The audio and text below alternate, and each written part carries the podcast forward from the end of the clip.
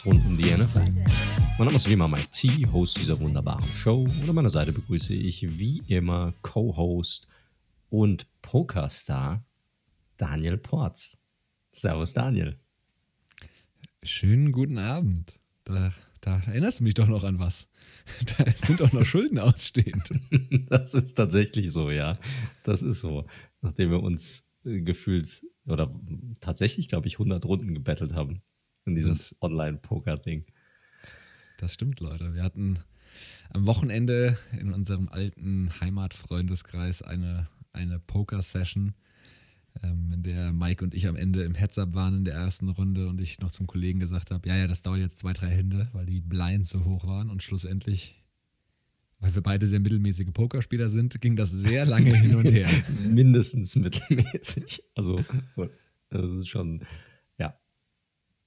und am Ende waren es, glaube ich, wirklich 80, 90 Hände, was für ein Heads-Up sehr, sehr ungewöhnlich ist. Aber ich habe den Sieg davon getragen. Wie im Tippspiel letztes Jahr auch da. Und jetzt müssen wir irgendwie gucken, wie wir im Geldkoffer die, die 10 Euro Einsatz aus der Schweiz nach Deutschland bekommen. ja, korrekt. Ich zahle mehr Gebühren mit PayPal ins Ausland zu versenden, als ich die, als ich Schulden habe bei dir. Aber PayPal, unser heutiger Sponsor. nein. nein, nein, nein. Wär, wäre nice, wenn es so wäre. Ja. genau. Ja, Leute, willkommen auch ähm, zu unserer Free Agency Episode Teil 1 zum Free Agency Wahnsinn mit einem Tag Verspätung, wie letzte Woche angekündigt. Aber ich bin ganz froh, dass wir es so gemacht haben, weil es ist extrem viel passiert. Schon am Montag. Wir haben jetzt heute Dienstagabend, kurz vor halb zehn. Äh, Twitter ist nebenbei auf, um auch die heutigen News noch irgendwie alles Mögliche mit reinzunehmen, was wir noch mit reinnehmen können.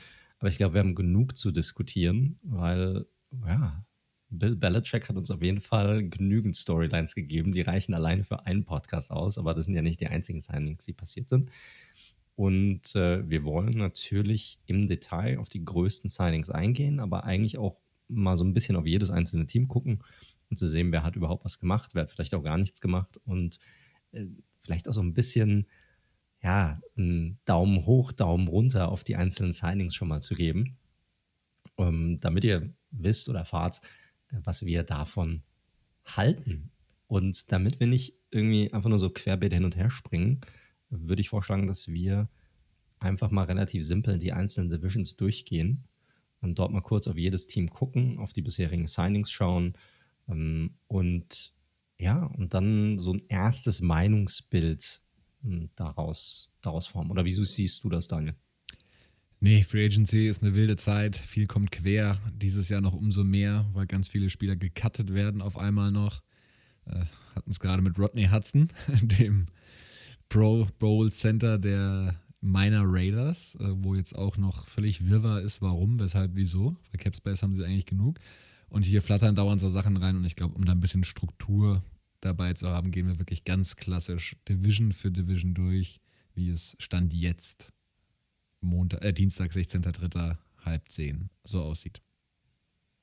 Korrekt, korrekt. Wir haben natürlich eine äh, große Nachricht noch gehabt, bevor wir in die, ich sag mal, in diesen Free Agency Tracker so ein bisschen reinspringen. Und zwar hat Drew Brees jetzt vergangene Woche auch offiziell äh, seinen Ruhestand verkündet. Und dem wollen wir natürlich so ein bisschen Tribut zollen, weil Drew Brees natürlich einer der, ja, einer der besten Quarterbacks aller Zeiten. Ich glaube, anders kann man es nicht kann man es nicht sagen. Ne? Super Bowl Champion gewesen, MVP gewesen, äh, momentan NFL als All-Time Passing Leader, die meisten Career Completions und so weiter und so fort. Da ist ja noch einiges dabei. Keine Ahnung, ein Dutzend Mal im Pro Bowl gewesen, äh, siebenmal Passing Yards Leader sogar in, in der Liga gewesen. Und äh, ich glaube, da kann man ruhig mal zwei, drei Minuten rausnehmen und mal kurz drüber schnacken, was das für eigentlich für ein geiler Quarterback war. Definitiv, definitiv. Er hat ja nicht seine ganze Karriere bei den Saints gespielt, war ja erst bei den Chargers und dann irgendwann vom, ja, jetzt auch schon ja äh, zurückgetretenen Philip Rivers abgelöst. Das hat ja quasi erst den Weg ermöglicht zu den Saints und da natürlich, klar, absolute Legende und vergessen natürlich der Super Bowl-Sieg auch, der danach ja durch dieses Bounty Gate, Craig Williams, wir hatten ja schon mal drüber gesprochen, so ein bisschen, ähm, naja, beschmutzt wurde, aber nichtsdestotrotz super Typ, ähm, super Sportsmann. Äh, ich glaube, ein bisschen schwierige politische Ansichten, ist, glaube ich, Trump-Anhänger, um das nochmal so zu droppen. Aber ja, nicht, dass er es von mir jetzt braucht, aber natürlich nur das Beste für die Zukunft. Und er wird ja jetzt uns im Football zumindest noch erhalten bleiben. Er wird ja, soweit ich weiß, äh, bei NBC Analyst werden für die in der nächsten Saison. Genau, man wird ihn also weiterhin sehen. Ich glaube, um seine Zukunft muss er sich auch generell keine Sorgen machen. Genug Kohle hat er in der Zwischenzeit verdient gehabt. Aber auch da äh, soll er angeblich extrem viel Kohle verdienen. Er ist noch nicht ganz auf Romo-Niveau, aber gibt dem Ganzen mal zwei, drei Saisons und dann wird er auch da sicherlich irgendwie dahin kommen, wenn er es einigermaßen ordentlich macht. Und dann bist du da auch bei 15 bis 20 Millionen pro Jahr. Weil das verdient Tony Romo momentan. Er verdient, ist geil, der verdient mehr als ähm, Announcer als er als Quarterback verdient hat. Schon krass. Ja, der, wie sagt man, der Teufel scheißt immer auf den größten Haufen. Das ist auch tatsächlich der Fall, ja. Ja, äh, du hast schon angesprochen, ich meine, ein bisschen Glück gehört, ich glaube, zu jeder Karriere dazu, dass sie auch gut funktioniert. Und am Anfang hat er relativ wenig Glück gehabt, weil er ähm, eine sehr schwierige Verletzung auch hatte. Er sich zugezogen hatte als Quarterback der, der San Diego Chargers damals noch. Und die haben dann nach, ja, ich glaube, drei Saisons war das dann, wo sie dann, ich sag mal, schon aufgegeben haben, was, was Breeze angeht. Und das war für ihn aber eigentlich eine sehr gute Situation, weil er ist zu einem, zu einem Coach gekommen, der eine klare Vorstellung hatte, was seine Offensive angeht, der eine klare Vorstellung davon hatte, was er für einen Quarterback haben möchte für seine Offensive, der ihm nochmal diese Möglichkeit gegeben hat, zu zeigen, was er drauf hat. Und das, hat, das war ein ja, Match made in heaven für Breeze, für Sean Payton und für auch für die Stadt New Orleans. Definitiv. Und er ist ja trotz, wie gesagt, New Orleans Süd, Südstaaten ja verortet. Ist ja eher eine, eine schwarze Stadt, sage ich mal. Und auch trotz seiner, wie gesagt, etwas, wie ich finde, schwierigen politischen Ansichten ist er ja trotzdem der absolute Hero in der Stadt. Ähm, und das sagt ja dann durchaus auch was aus. Korrekt. Also einer der größten geht. Ja, hatten wir in den letzten paar Jahren einige dabei jetzt äh, gehabt. Äh, Big Ben wird wahrscheinlich der nächste sein nach dem Ende der nächsten Saison. Schauen wir mal. Ja, wird man sehen. Also man wird ihn ja sicherlich nochmal weitersehen. Als Announcer dann. Gut. Ich würde sagen, dann können wir auch anfangen und rübergehen und uns mal die einzelnen Deals anschauen, die schon so passiert sind. Und ich würde vorschlagen, wir fangen direkt mal bei dem Team an, beziehungsweise auch in der Division an, wo das meiste passiert ist. Und das liegt eigentlich hauptsächlich an den New England Patriots. Dann gehen wir mal in die AFC East und ich würde auch sagen, wir gucken uns direkt mal die Patriots an, weil was Belichick und die Patriots dort gerade am gestrigen Montag gemacht haben, das sucht in der Free Agency seinesgleichen. Die Patriots haben bisher schon zwölf, zwölf Free Agents unter Vertrag genommen. Und das ist so extrem untypisch für die Patriots. Das ist unglaublich. Und was da für Namen dabei sind. Ich meine, Cam Newton, okay, ne, kann man drüber streiten, war so ein bisschen schon drüber geschnackt worden, dass es vielleicht nochmal passieren könnte. Aber dann Nelson Aguilar, Kendrick Bourne, beides Wide Receiver. Dann haben sie die wahrscheinlich beiden besten Tight Ends in der Free Agency unter Vertrag genommen mit Hunter Henry, Jonu Smith. Trent Brown hatten sie ja eh schon geholt von den Raiders via Trade. Dann den Defensive Tackle von den, von den Dolphins mit Davon, äh, Davon Godshow. Dietrich Weiss, den Defensive End, unter Vertrag genommen. Henry Anderson für die Defensive Line. Star Linebacker Matt Judon von den Ravens. Und dann, ich sag mal, ein bisschen kleinere Deals noch. Justin Bethel ist ein Cornerback und aber auch noch Jalen Mills von den Eagles reingelotst. Und da waren auch schon echt fette Verträge dabei. Definitiv. Bill Goes Wild. Also das kennt man von den Patriots so in der Art und Weise überhaupt nicht. Deswegen hat es auch alle gestern brutal überrascht, was die für ein Gas geben am ersten Tag der Free Agency, wo ja Teams gerne dazu neigen, ein bisschen zu verliebt in ihre Spieler zu sein und da dann vielleicht nochmal ein paar Millionchen drauf zu packen. Und da hat sich der gute Bill eigentlich immer sehr zurückgehalten und hat dann später ein paar, paar Value- Picks, sage ich mal, ähm, getätigt. Sehr untypisch. Und wenn man da so im Detail drauf schaut, also der, der Aguilar-Deal und auch Jono Smith finde ich schon teuer. Genau wie Dave und Gotcho. Also, puh, da würde ich sagen, haben sie bei allen so ein, zwei, drei Millionchen pro Jahr zu viel draufgepackt. Oder wie siehst du das? Ja, gut, ich meine, wir haben es ja schon sehr oft erwähnt. Ich glaube, in der Free Agency ist es ganz normal, dass überbezahlt wird. Das ist einfach so. Da, man muss sich davon verabschieden, dass es faire Deals, ich sag mal in Anführungszeichen, irgendwie gibt. Das gibt es einfach nicht. Es wird, die Starspieler kriegen Star Money und die Durchschnittsspieler kriegen definitiv zu viel. Das ist halt einfach so. Das ist in der Free Agency immer so. Äh, die, die Nachfrage treibt den Preis. Und es ist auch, das muss man ja auch nochmal erwähnen, es ist eine sehr untypische Offseason im Vergleich zu anderen, anderen Jahren. Ne? Also du siehst es daran, wie Teams auch ihre Verträge strukturieren. Sehr viel, das haben wir jetzt gerade bei den Saints gesehen, die ja probieren, sozusagen noch irgendwie unter den Cap zu kommen, wie sie auch Verträge restrukturiert haben, wen sie haben gehen lassen müssen. Ich meine, die haben jetzt gerade Taysom Hill ein, eine Vertragsverlängerung gegeben, vier Jahre 140 Millionen, wo aber jedes einzelne Jahr voidable ist. Ja, also es macht einfach nur, um irgendwie die, die garantierten Beträge irgendwie dann doch nochmal über die Jahre hinweg ähm, ja, aufzuteilen, damit sie nicht jetzt groß in den Cap reinfallen. Also da müssen die Teams extrem kreativ sein. Und die Patriots haben das einfach für sich genutzt. Die hatten den Cap Space, die haben gesagt, okay, wir haben wahrscheinlich nicht so viel Konkurrenz. Ist auch nochmal ein anderer Markt.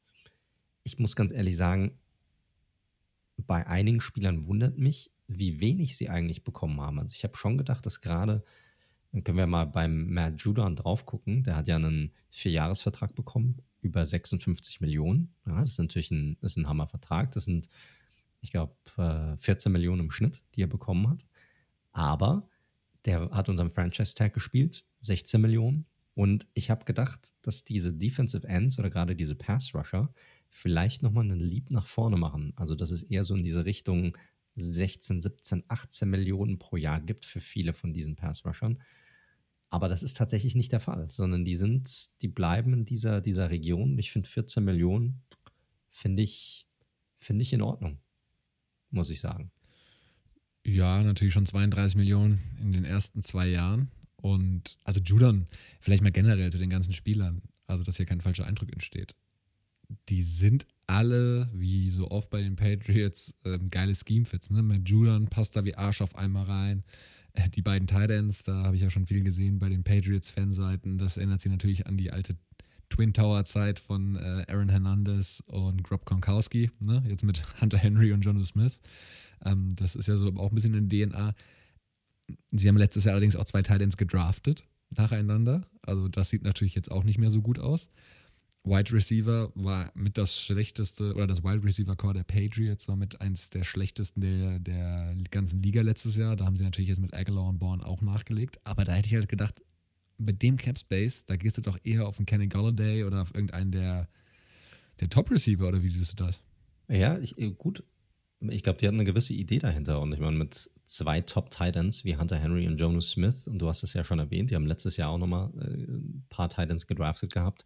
Du kriegst ja schon so ein bisschen diese Gronkowski, Aaron Hernandez-Vibes, die sie mal hatten, ne? wo sie diese, das, das 12-Man-Set, also diese Two-Titan-Sets, die sie da in der Vergangenheit öfter mal gespielt haben, wo sie auch sehr erfolgreich waren mit, das werden sie sicherlich wieder auspacken und vermehrt auspacken mit einem Quarterback, der auch nochmal diese Run-Option mit reinbringen kann in, in Cam Newton.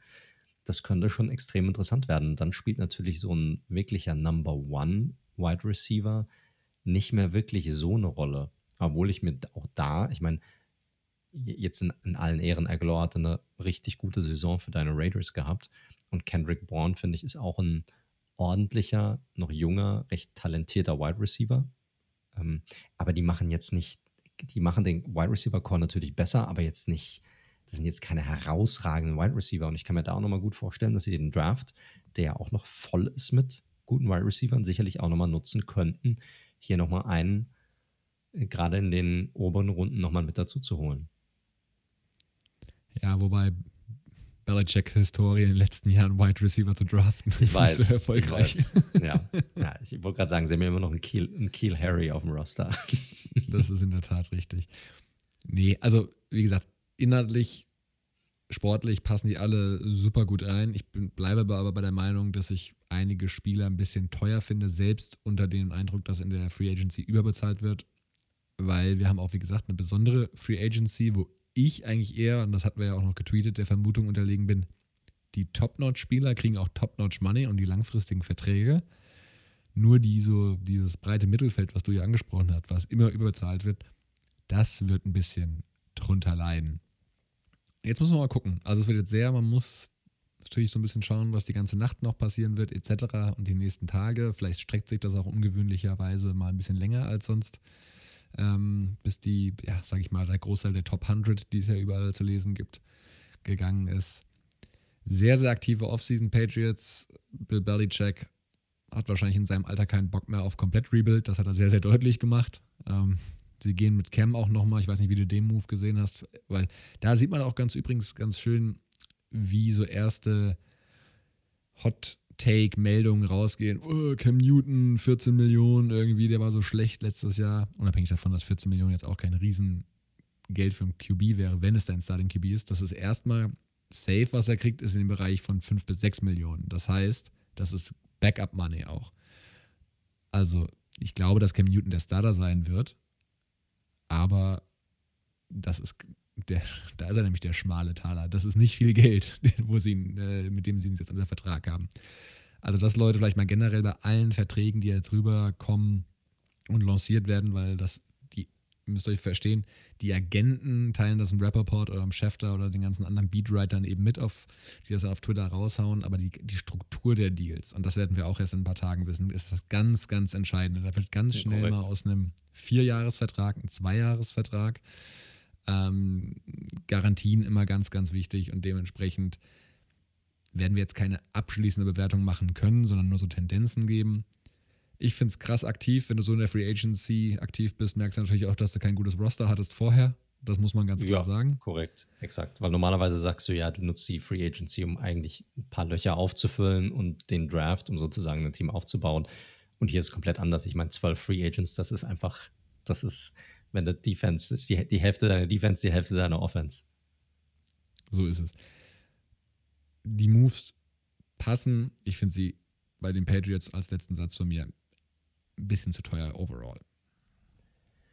Boah, ich weiß nicht. Ich finde es eigentlich ganz geil, was sie hier gemacht haben. Und wir haben es ja auch so ein bisschen letzte Episode schon gesagt, hey, Patriots-Fans sind bestimmt so ein bisschen hyped. Sollen sie sein. Also ich wäre jetzt auch total hyped, wenn ich das sehen würde. Klar, du hast immer noch das Fragezeichen bei Newton ist halt so. Ja, auf der anderen Seite, da siehst du mal, was es wert ist oder was es auch einem Coach wert ist, dass er einen Quarterback hat, der vielleicht schon ein Jahr Erfahrung hat in einem gewissen System und auch weiß, wie das Team operiert. Und das, die Patriots sind ja da in dem Fall immer noch sehr besonders, was das angeht. Und äh, weil ich, ich meine, wir haben gedacht, okay, keine Chance, dass er nochmal zurückkommt. Ja, also klar, gibt, gibt immer eine kleine Möglichkeit, aber wir haben gedacht, okay, so wie das letztes Jahr gelaufen ist, wird er wohl weg sein, aber ist hier nicht der Fall. Man will es nochmal mit ihm probieren. Keine Ahnung, was sie da jetzt noch vorhaben, ob sie nochmal jemanden reinholen oder wie sie das, ob sie im Draft nochmal jemanden reinbekommen oder so, ich, ich weiß es nicht. Aber die haben gesagt, hey, wir nehmen jemanden rein, wo wir nochmal das Gefühl haben, der kann nochmal mehr geben und dann bauen wir jetzt nochmal, hauen wir nochmal richtig drauf, weil sie haben gesehen, es reicht nicht. Aber man muss auch sagen, muss man überlegen, die waren sieben und neun letzte Saison ohne diese ganzen Spieler.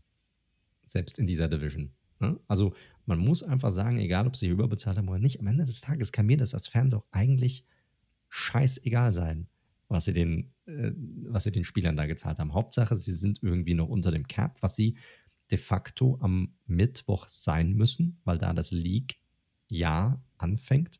Da müssen alle Teams unter dem Cap sein. Müssen. Und solange sie das sind und die Spieler sind am Roster und sie kriegen das gebacken, was sie gebacken, also was sie machen möchten, dann kann mir das egal sein, ob der eine irgendwie zwei, drei Millionen mehr verdient pro Jahr oder nicht. Klar, aber nichtsdestotrotz müssen wir ja das schon mit in die Bewertung aktuell Korrekt, mit natürlich, absolut. Sonst wäre es ja witzlos. Logisch, logisch. Ich finde es ich find's gut. Also ich würde, momentan ist es für mich ein klarer Daumen nach oben, einfach weil es auch äh, einfach super entertaining ist, was da passiert ist. Und ich mag auch die Spieler. Du hast hier natürlich ein paar Starspieler sind hier dabei, aber auch einige, wo ich wo, ja, komm, so ein Trent Brown, diese Hunter Henry auf jeden Fall, die beiden Titans, musst du schon sagen.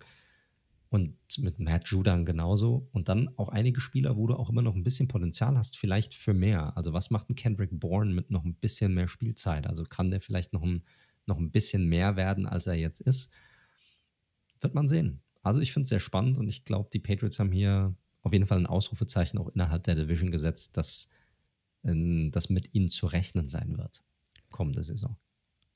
Und ich denke nur, stell dir mal vor, diese Moves hätte irgendeine Franchise mit einem bisschen chaotischeren Ruf gemacht.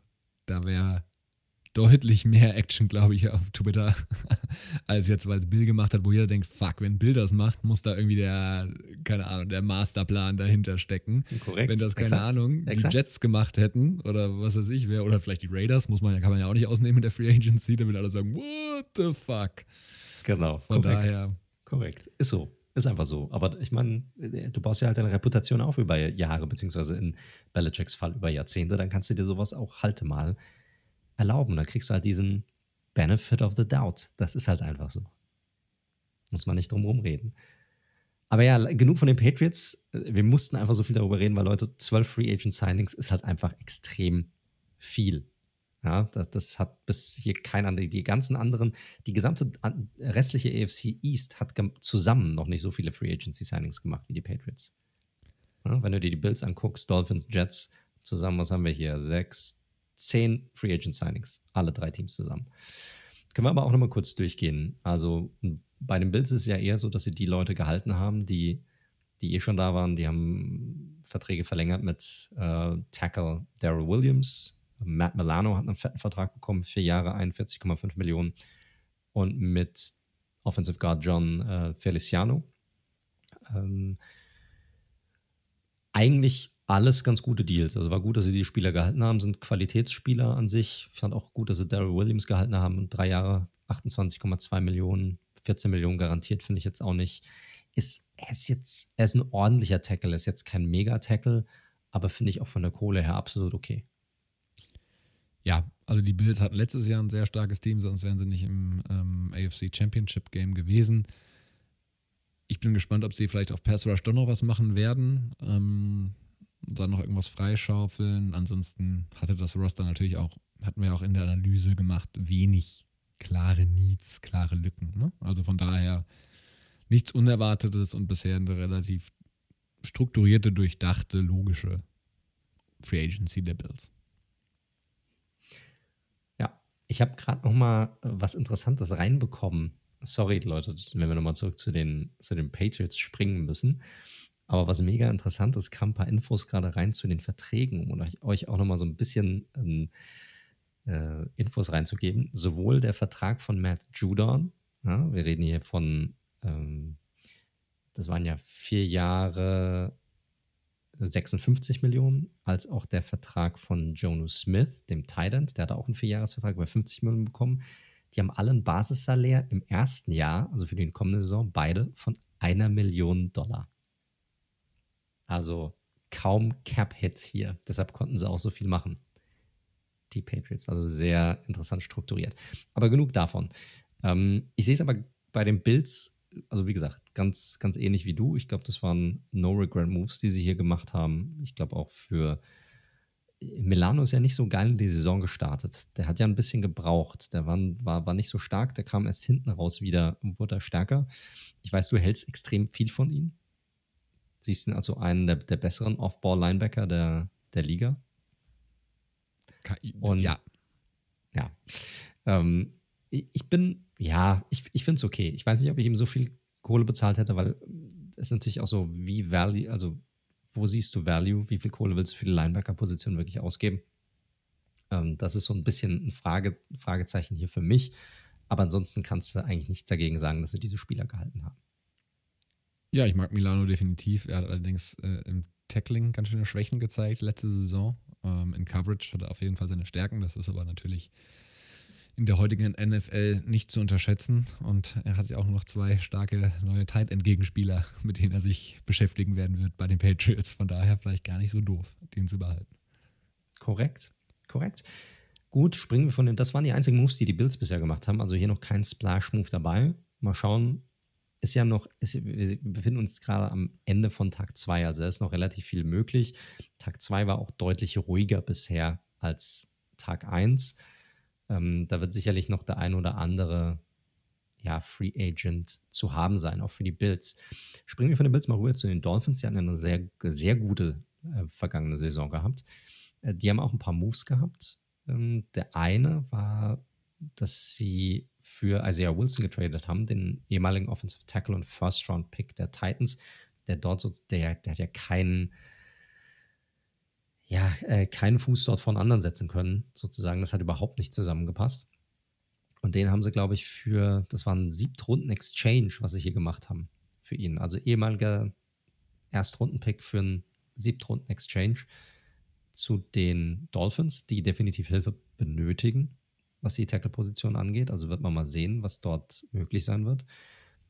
Den nächsten Moves haben sie auch im Trade gemacht, zusammen mit den Texans. Bernardrick McKinney gegen Shaq Lawson. Finde ich einen sehr interessanten Trade. Beide Spieler eigentlich mit einer guten Saison letztes Jahr.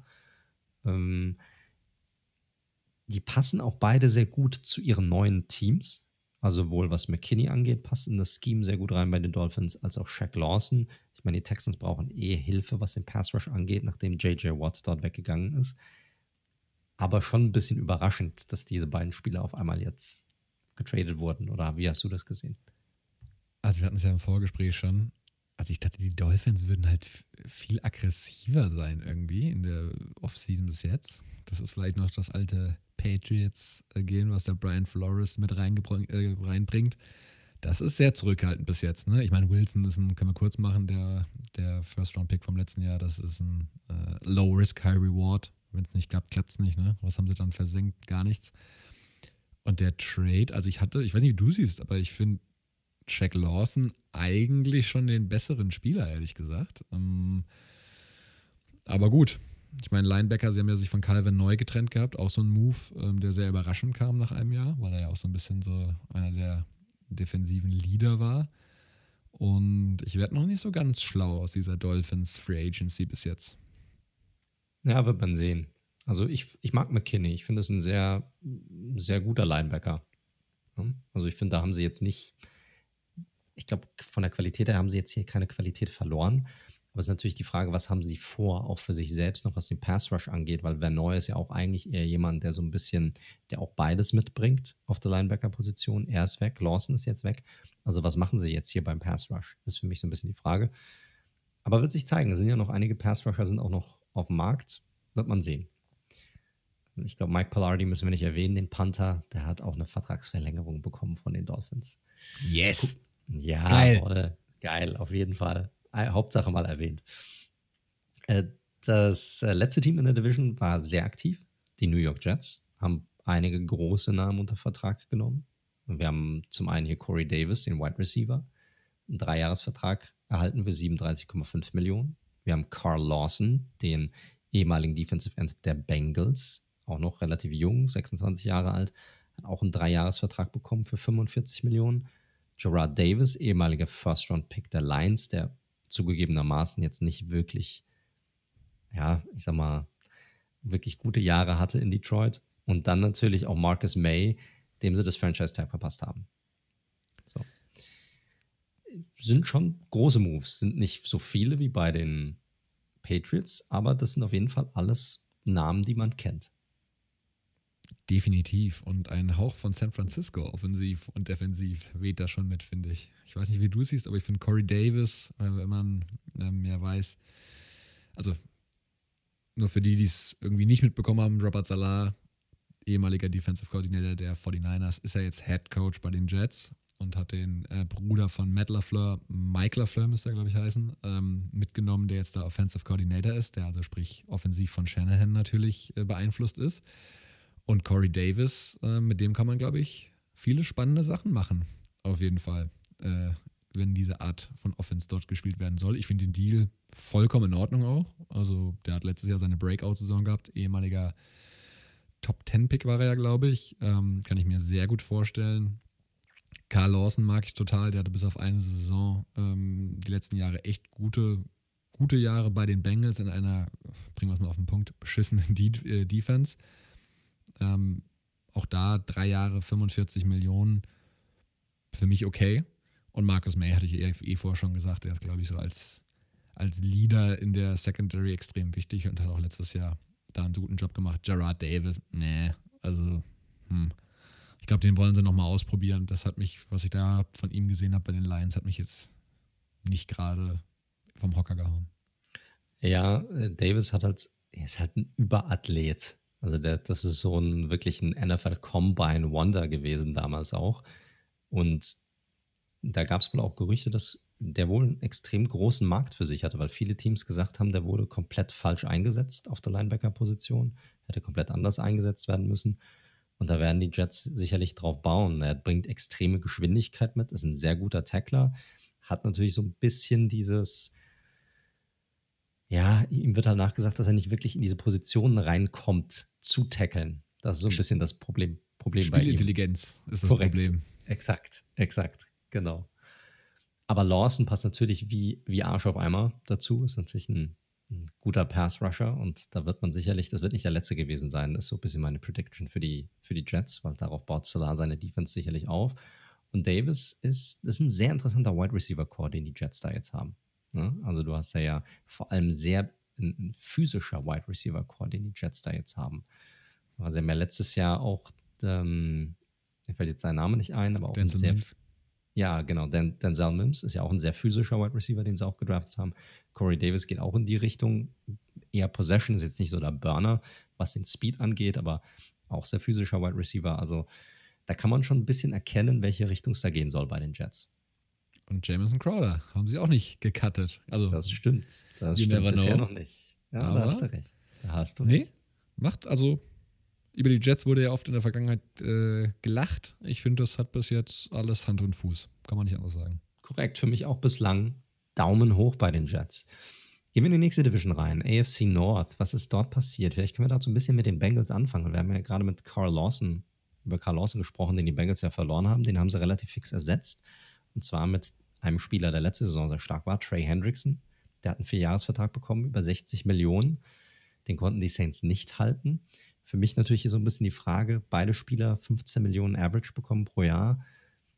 Warum halten die Bengals dann nicht einfach Lawson, den sie schon kennen, wo sie auch wissen, was sie an ihm haben? Das hat mich so ein bisschen überrascht, muss ich sagen. Ich weiß nicht, wie du es siehst. Also, ich muss natürlich erstmal fragen, wer deine Mathelehrerin war, weil 60 durch 4 sind 12,5. Nee. Nee, 15. guck mal da, jetzt habe ich mich selbst ausgetrickst. was, was, was hast du denn da? Was hast denn du genommen, Alter? Du hast kurz, du hast kurz gezögert. Ich wollte dich nur testen, natürlich. Ja, ja, genau, natürlich. Natürlich, sind es 15. Mhm. Mhm. Ähm, oh, peinlich. Äh, also bitte vorskippen, wer das äh, gehört hat. Du hast vollkommen recht, das sind natürlich auch 15. Ähm, ja. Hendrickson gehen die Meinungen brutal auseinander. Ist er jetzt ein One-Hit-Wonder nach dem letzten Jahr?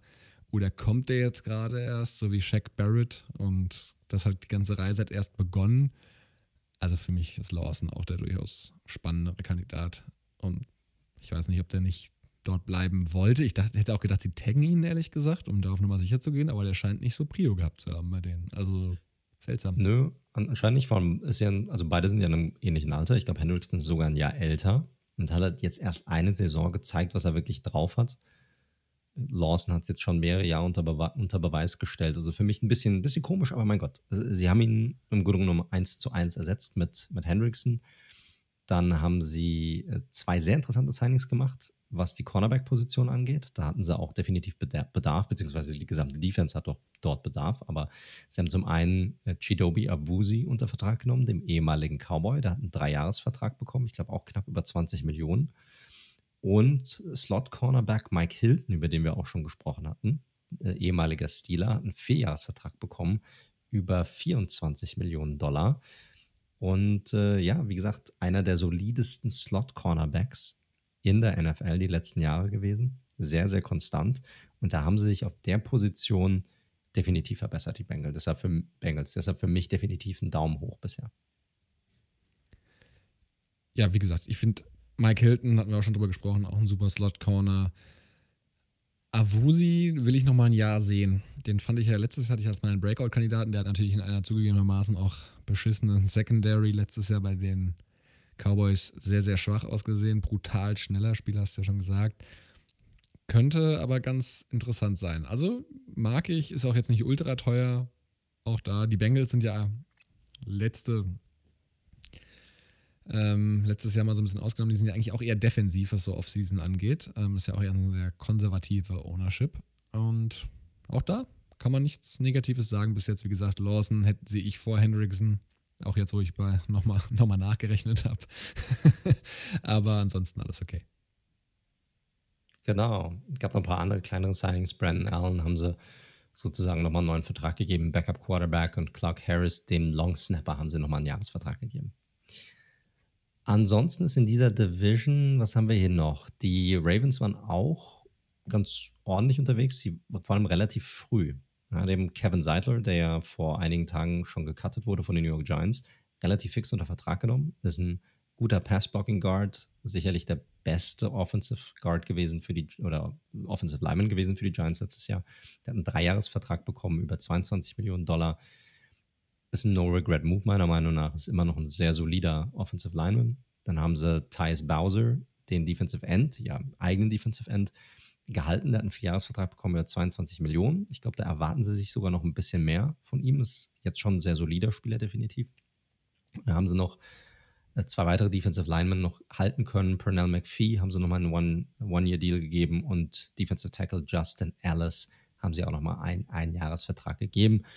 Für mich ist es so ein bisschen Daumen-Mittel. Ich glaube, die Ravens brauchen noch ein bisschen was. Ähm, gerade noch was die O-Line angeht. Ich, ich, das ganze Thema Orlando Brown Jr. ist ja auch immer noch nicht vom Tisch, was dort passiert. Wide Receiver ist sicherlich auch nochmal eine Position, auf die man schauen muss. Und sicherlich die Positionsgruppe, die bislang ja noch am ruhigsten ist, wo man, wo es aber sehr viele interessante Spieler gibt in der Free Agency, die noch draußen sind. Also es wird sicherlich noch interessant werden und ich bin fest davon überzeugt, dass die Ravens hier ein Player sein werden. Ja. Gehe ich auch schwer davon aus. Ansonsten sind die Ravens und das ist immer schön zu sehen. Ja, die haben halt eine andere defensive Identität, ne? Da ist halt ganz wichtig, da steckt das Money eben nicht in der, das Money, das Geld nicht in der Front, sondern eben in der Secondary. Das hatten wir ja während der Saison schon mal mit bei der Verlängerung von Marlon Humphrey angesprochen. Ähm, Markus Peters auch da am Start und sie haben halt mit Matt Judon und zu dem wir ja später noch kommen, Yannick Ngakwe, halt ihre Pass-Rusher ziehen lassen und nur in Anführungszeichen Bowser und McPhee geresigned. Da sieht man einfach, dass sie halt eine andere Art von Defense auch spielen und dann nicht bereit sind, in die Front so viel zu investieren. Aber Key Message, ganz klar, hier fehlt noch ein Wide Receiver für Lamar und der wird, glaube ich, auch noch kommen. Korrekt. Anderen beiden Teams in der Divisions, in der Division haben jetzt noch keine, ich mal, äh, riesige Moves gemacht. Einer vielleicht noch bei den Browns, und zwar John Johnson, der, der dritte, vielleicht der beste Safety auf dem Markt gewesen in dieser Free Agency-Periode. Hat für drei Jahre unterschrieben bei den Cleveland Browns, hat bekommt für diese drei Jahre 33,75 Millionen, 24 davon sind garantiert.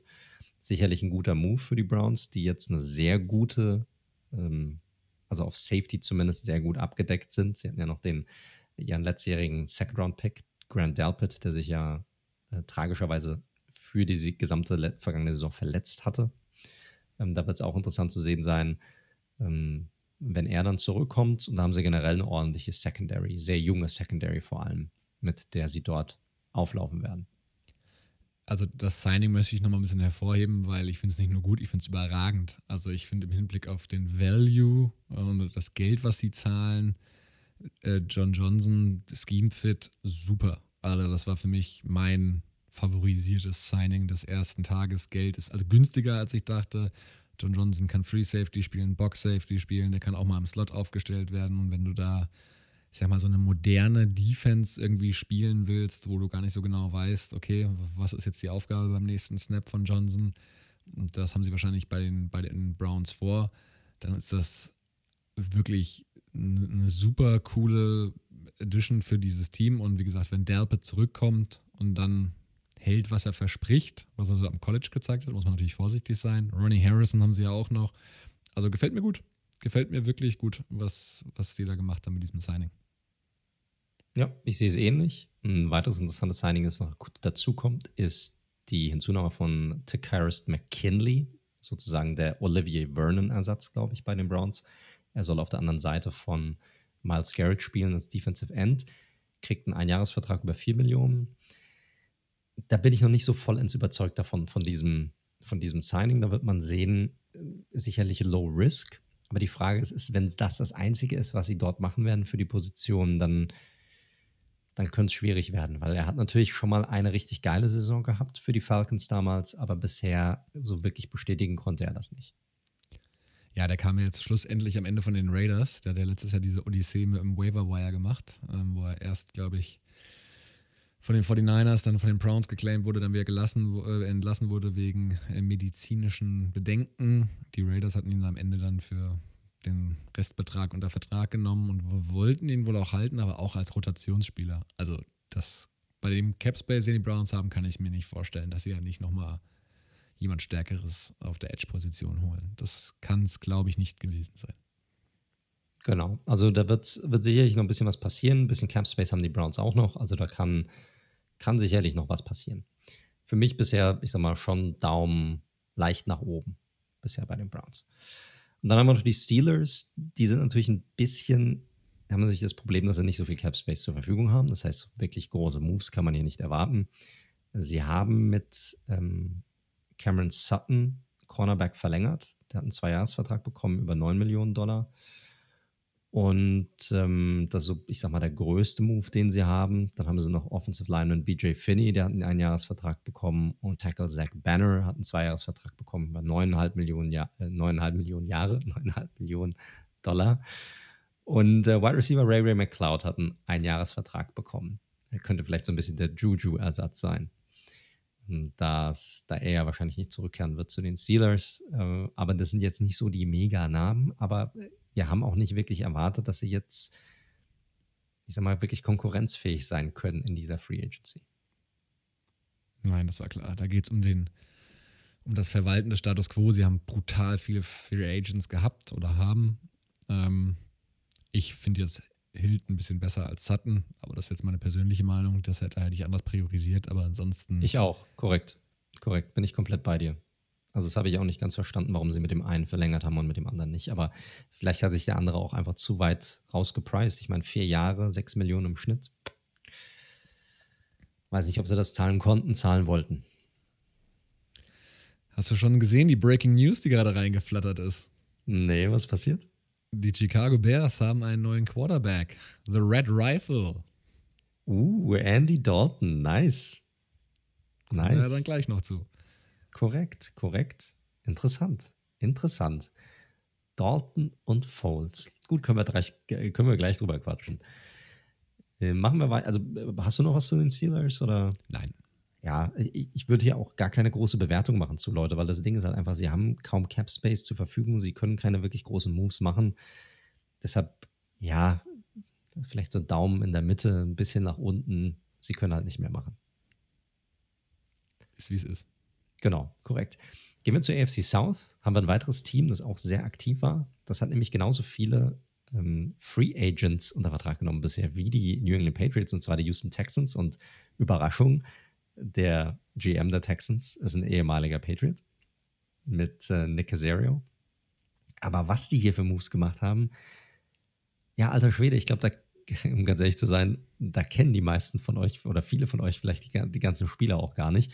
Und auch für uns ist es nicht ganz so einfach, jeden Einzelnen hier, ich sag mal, wirklich detailliert ähm, zu kennen. Also Justin McCray sagt mir zum Beispiel gar nichts. Er hat einen Zweijahresvertrag bekommen, 4 Millionen. Das sind alles so kleinere Deals.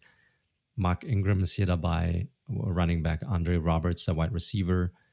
Äh, sie haben Marcus Ken von den äh, Patriots getradet. Das ist schon mal für, für die Tackle-Position ein ordentlicher Name, auch ein ordentlicher Spieler.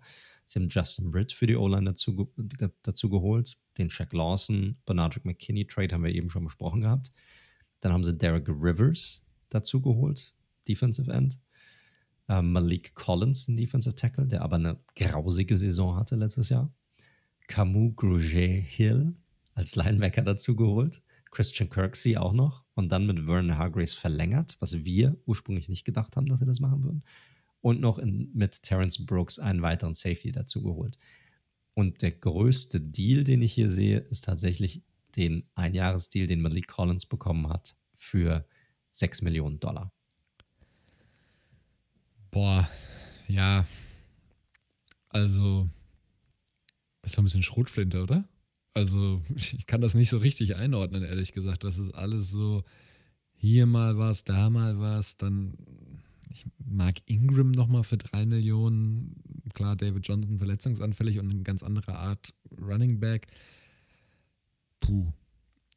Also überzeugt mich nicht, aber ist natürlich alles ohne langfristige Verpflichtungen. Das ist das Positive an der Sache. Ansonsten, ja, erkenne ich da keinen Plan, um es auf den Punkt zu bringen. Mm, ja, man müsste da mal tatsächlich tiefer auch auf den Depth Chart schauen der Texans und auf den Roster generell.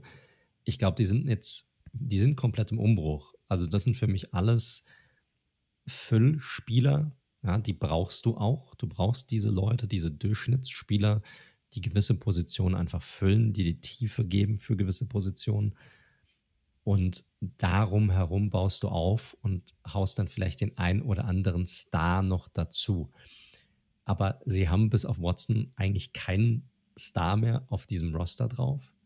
Und ich glaube, sie wollen halt schauen, dass sie sich für die Zukunft jetzt nichts verbauen. Ich glaube, sie sehen es ähnlich wie die meisten. Sie werden nächste Saison nicht wirklich konkurrenzfähig sein. Das sehe ich momentan nicht bei den Texans.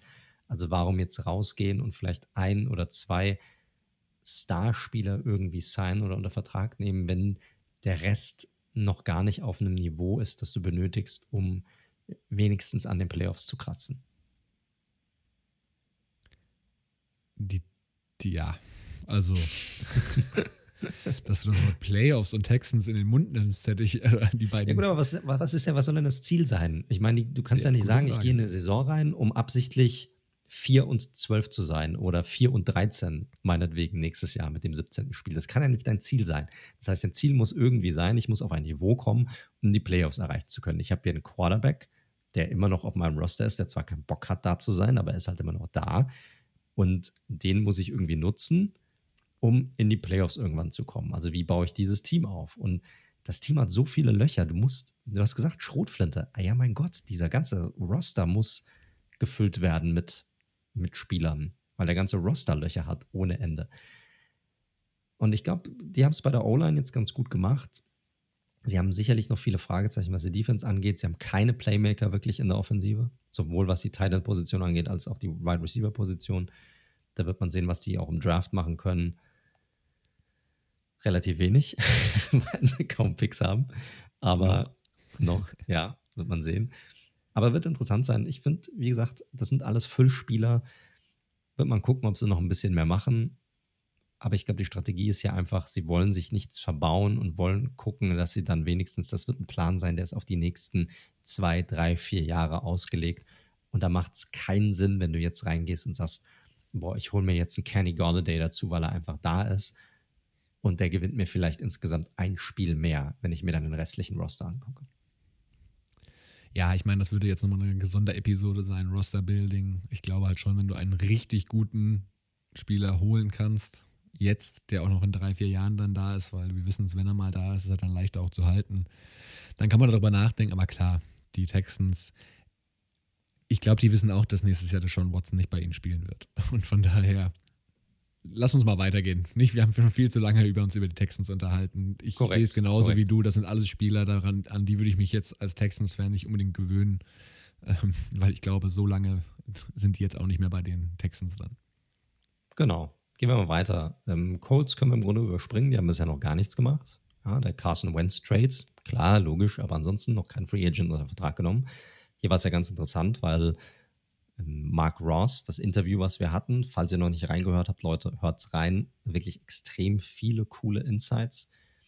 Der hatte gemeint, dass er sich sehr gut vorstellen könnte, dass äh, Trent Williams sehr gut pa äh, passen würde zu den Colts, weil sie halt einfach noch einen Left Tackle benötigen. Anthony Costanzo ist ja in den Ruhestand äh, getreten. Und äh, fände ich auch ein sehr spannendes Signing. Ne? Auch gerade, weil Carson Wentz ja wirklich jede Hilfe gebrauchen kann. Das ist ein Make-or-Break hier für ihn. Aber die Colts haben definitiv noch nichts gemacht. Also können wir sie im Grunde überspringen. Ja, sorry. Eine neue Breaking News. Wir haben einen neuen Quarterback bei den Houston Texans. Tyrod Taylor geht zu den Texans. Ha, auch interessant. Auch interessant. Da kann man natürlich jetzt alle möglichen Storylines drumherum spinnen.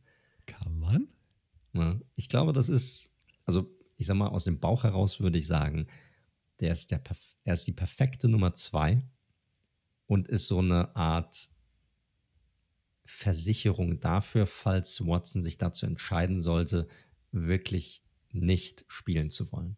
Weil ich glaube weiterhin nicht, dass die Texans ihn traden werden. Ich glaube, die werden stur bleiben. Sie wollen ihn nicht wegtraden. Und die werden sagen, okay, wenn es einen Standoff gibt, wir brauchen ja trotzdem einen Quarterback, wenn er nicht spielen sollte. Und da ist Taylor eigentlich die perfekte Nummer zwei für oder der perfekte Ersatz. Ja, definitiv. Definitiv. Spannend. Spannender Franchise, auf jeden Fall. Sehr unterhaltsamer Franchise, sagen wir es mal so. Vom einen unterhaltsamen Franchise zum anderen unterhaltsamen Franchise, und zwar die Jacksonville Jaguars. Die haben auch extrem viel gemacht, haben jetzt auch mittlerweile schon vier, sieben, 13 Free Agents sogar schon unter Vertrag genommen. Ich korrigiere.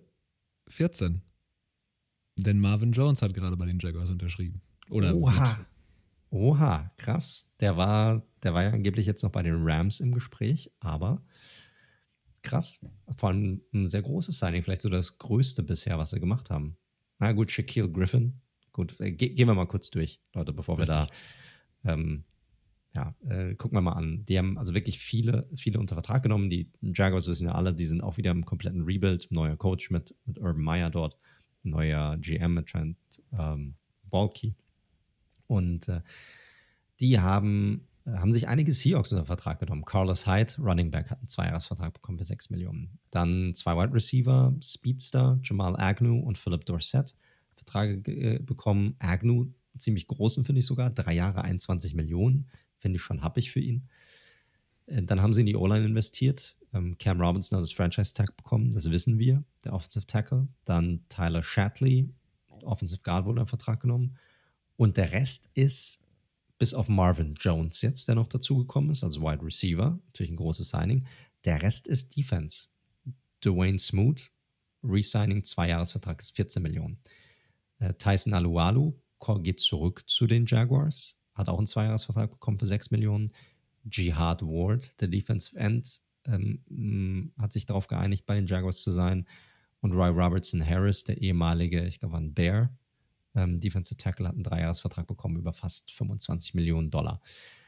Dann noch zwei Cornerbacks, Sidney Jones, ähm, bleibt bei den Jaguars, der ehemalige Second-Round-Pick der Philadelphia Eagles. Und vielleicht das größte Signing, Shaquille Griffin, der Star-Cornerback der Seattle Seahawks, ist jetzt ein Jacksonville Jaguar, der hat einen Dreijahresvertrag bekommen, über 44,5 Millionen Dollar. Und dann haben wir noch zwei Safeties, Rudy Ford, Zweijahresvertrag 4 Millionen und Rayshon Jenkins hat einen Vierjahresvertrag bekommen über 35 Millionen Dollar. Also die Jaguars haben schon ordentlich investiert und wie ich finde, an den richtigen Stellschrauben an den richtigen Stellschrauben. Jetzt, wie gesagt, Marvin Jones kommt noch hinzu auf, auf Wide Receiver. Also durchaus spannendes Wide Receiver Call, wenn wir ganz kurz nochmal in die Offensive gehen. Ne? Also mit, mit einem DJ Chark, den wir ja da noch haben, mit einem LaVisca Chenault, den wir da noch haben. Ja. Also nicht, nicht ganz, ganz unsexy. Hat Trevor ähm, Lawrence genug Wide Receiver und genug Waffen, auf die er werfen kann, auf jeden Fall. Sollte man meinen, sollte man meinen. Ähm, ich hätte gedacht, dass sie tatsächlich auch im Mix sind, was einen guten oder sehr guten Thailand angeht. Da haben sie ja offensichtlich nicht, mit, offensichtlich nicht mitgehen wollen. Und Safety hätte ich mir halt ehrlich gesagt, ich finde Jenkins okay, keine Frage. Ähm, hätte aber eher gedacht, dass sie da auf einen der ja, beiden verbleibenden Top-Notch-Spieler gehen. Ne? Anthony Harris, vielleicht kommt es ja noch, man weiß es nicht. Anthony Harris oder ähm, na, äh, John Johnson III. Was hältst du von dem Griffin-Signing? Auch nicht. Hm. Bisschen drüber auch, oder? Das ist schwierig, ne? Weil die Secondary der Seahawks der letzte Saison ja teilweise echt fürchterlich aus. Das muss man einfach so sagen. Und Griffin war halt einfach ein Teil davon, auch wenn er sicherlich noch der, ich sag mal, im Coverage der beste ähm, Defensive Back war bei den, bei den Seahawks. Und die Seahawks wollten ihn ja eigentlich auch äh, resignen, also weiterhin unter Vertrag nehmen. Aber ja, mein Gott, wie gesagt, er ist vielleicht einer der, der Top 3, Top 4 Cornerbacks jetzt auf dem Markt gewesen in dieser Free Agency-Periode und Cornerbacks werden halt echt gut bezahlt. Jaguars hatten Cap Space und haben sich gedacht, wir holen halt einen dazu. Du siehst es auch, glaube ich, an den Moves, die sie ja machen. Ich glaube, die nicht nur wollen die, ich glaube, dass sie auch selbst glauben, dass sie relativ schnell konkurrenzfähig sein können mit diesem Kader. Definitiv. Dazu passt auch die nächste News. Und Mann, wir sind ja vom Timing her super bei den Jaguars. Sie haben nämlich auch noch für Malcolm Brown, Defensive Tackle seines Zeichens, von den Saints getradet, den diese wiederum eigentlich cutten wollten. Krass. Also ein weiterer Defensive Tackle. Also haben sie ja auch, wir haben ja drei Defensive Ends, einen Defensive Tackle, den sie schon unter Vertrag genommen haben. Jetzt kommt der zweite dazu. Da hatten sie ja schon Verletzungspech. Die haben ja viele junge Pass-Rusher dort auch. Ne? Die haben äh, ähm, Kalevan Chason, den sie letztes Jahr äh, gedraftet haben. Das Jahr davor war ja äh, Josh Allen, der Defensive End, ich glaube an Nummer 8 oder, oder Nummer 7, und den sie gedraftet haben. Also da haben sie auf jeden Fall viel Potenzial. Aber in, in der Interior, da hatten sie, hatten sie Probleme und da haben sie jetzt gut investiert, sowohl, also was die Free Agency angeht zumindest. Definitiv. Was glaubst du, weil die gerade die Zahlen reingekommen sind und was Marvin Jones kriegt einen Zweijahresvertrag? Was glaubst du, kriegt er dafür? 12 Millionen pro Jahr. Bisschen über 7. 14,5 für zwei Jahre. Echt? Stil. Krass. Okay, hätte ich nicht gedacht. Ich hätte gedacht, er bekommt mehr. Definitiv. Also, guter Move. Props an die Jaguars. Ja, netter Vertrag. Also gut gemacht. Daumen hoch bisher bei den Jaguars. Dann können wir weitermachen zum letzten Team in dieser Division, Tennessee Titans. Die haben ja, eigentlich zwei richtig große Moves gemacht bisher. Der eine ist einer der größten in der bisherigen Free Agency-Periode. Bud Dupree, der Pass-Rusher von den Pittsburgh Steelers, hat einen Fünfjahresvertrag bekommen über 85 Millionen Dollar. Und dann haben sie noch Denico Autry von den Colts, über den hatten wir in der ähm, auch, auch gesprochen, den fandst du ja ganz gut. Hat auch einen Dreijahresvertrag bekommen über 21,5 Millionen Dollar.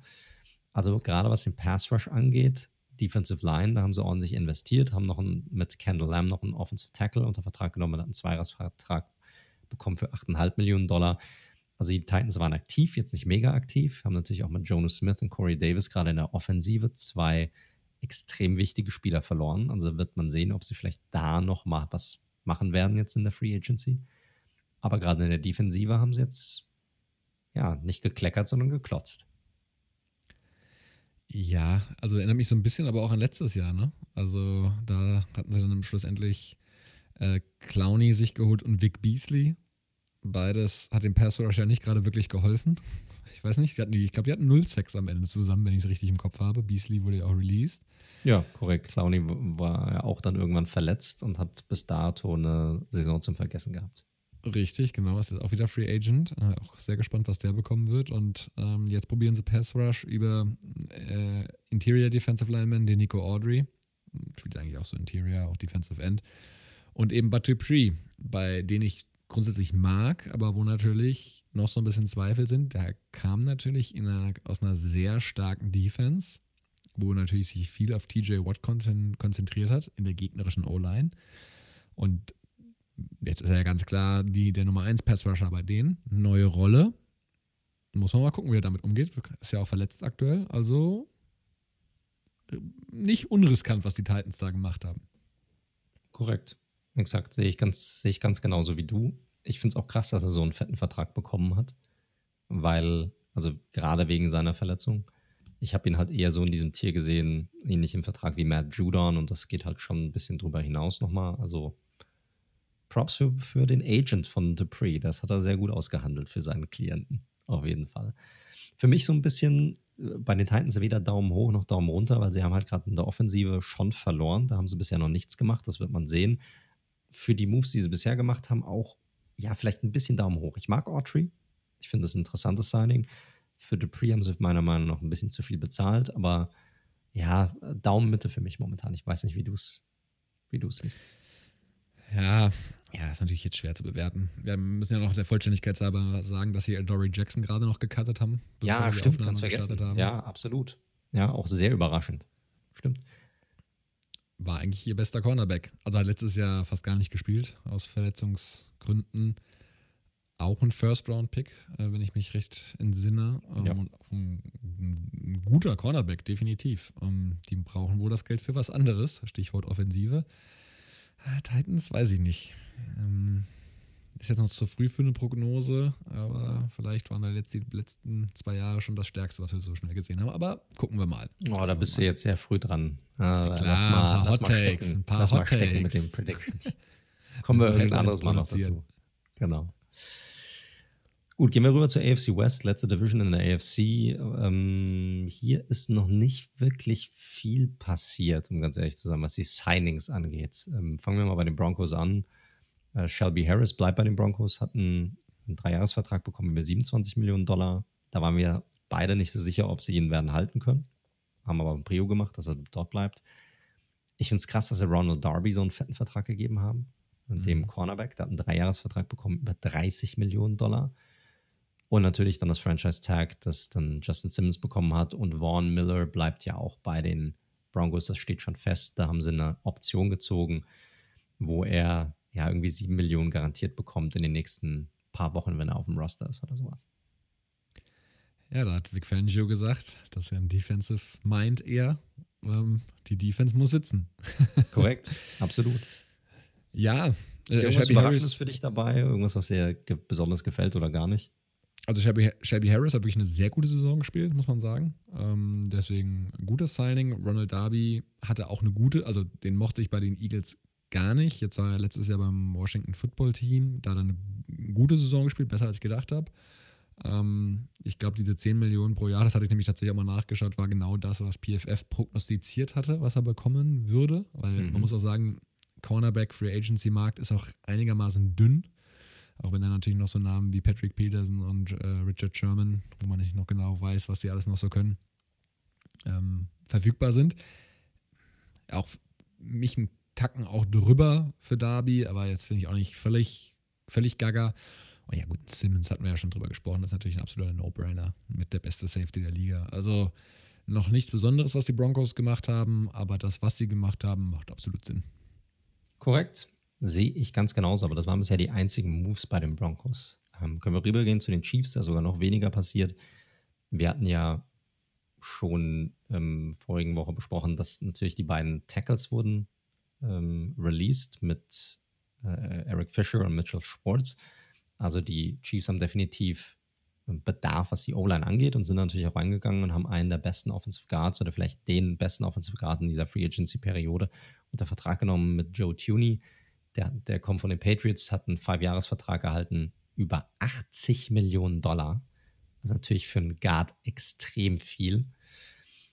Und äh, ist aber natürlich nur ein Spieler. Also wird es interessant sein, was sie noch machen werden. Es gibt Gerüchte, dass sie weiterhin im sehr aggressiv den Offensive Line Markt angehen wollen. Auch hier gibt es Gerüchte um Trent Williams von den 49ers, ähm, dass sie wohl die Top Choice sein sollen neben den Niners selbst, die natürlich auch weiterhin probieren, Williams zu halten. Also wird interessant zu sehen sein. Und sie haben Defensive End Taco Charlton ja re-signed, einen weiteren One-Year-Deal geben. Das war es bisher. Also viel ist dort noch nicht passiert bei den Chiefs. Ähm, Damien Williams kam gerade frisch rein, der Running Back, der letztes Jahr ausgesessen, äh, aus, ausgesetzt hat, ähm, wurde auch released, also kommt nicht zurück. Ist wohl auch extrem überraschend für den Spieler selbst. Aber ansonsten ist nichts passiert bei den Chiefs. Ja, aber Tooney überrascht mich schon, muss ich sagen. Also wir brauchen nicht darüber reden. Das haben wir im Super Bowl alle gesehen. Das waren natürlich größtenteils die Backups. Das haben wir ja schon hinlänglich besprochen. Wie wichtig eine gute O-Line sein kann. O-Line wird ja auch gleich beim nächsten Team durchaus noch ein Thema werden. Ähm, ich hätte halt gedacht, sie priorisieren da, jetzt mal unabhängig von den Trent Williams-Gerüchten, sie priorisieren da ganz klar eine Tackle-Position. Und Tooney, klar, war der nach dem Tag von Scherf der beste verfügbare Guard, aber heftig. Und hm, ja, das ist halt immer so ein bisschen die Frage, ne? Tut es auf Guard nicht vielleicht auch eine ordentliche Lösung? Braucht man da eine Star-Lösung an der Stelle? Die Chiefs haben sich für Tooney entschieden. Ich bin mal gespannt, was sie auf Tackle machen werden, weil da sind ja Eric Fischer und Mitchell Schwartz eben weg. Von daher überraschend, aber klar, guter Spieler. Korrekt, korrekt. Dann können wir auch weitermachen. Und zwar gehen wir rüber zu den, ähm, ja, zu den Las Vegas Raiders, zu deinem Team. Die haben ein paar große Moves gemacht, also wirklich ein paar. Sie haben zum einen ein definitives Need sind sie angegangen in der Defensive, den Pass Rush und haben Yannick Ngakwe unter Vertrag genommen, hat einen Zweijahresvertrag bekommen über 16, 26 Millionen, 13 Millionen im Schnitt. und relativ neu heute Star Center Rodney Hudson gehen lassen, also gecuttet.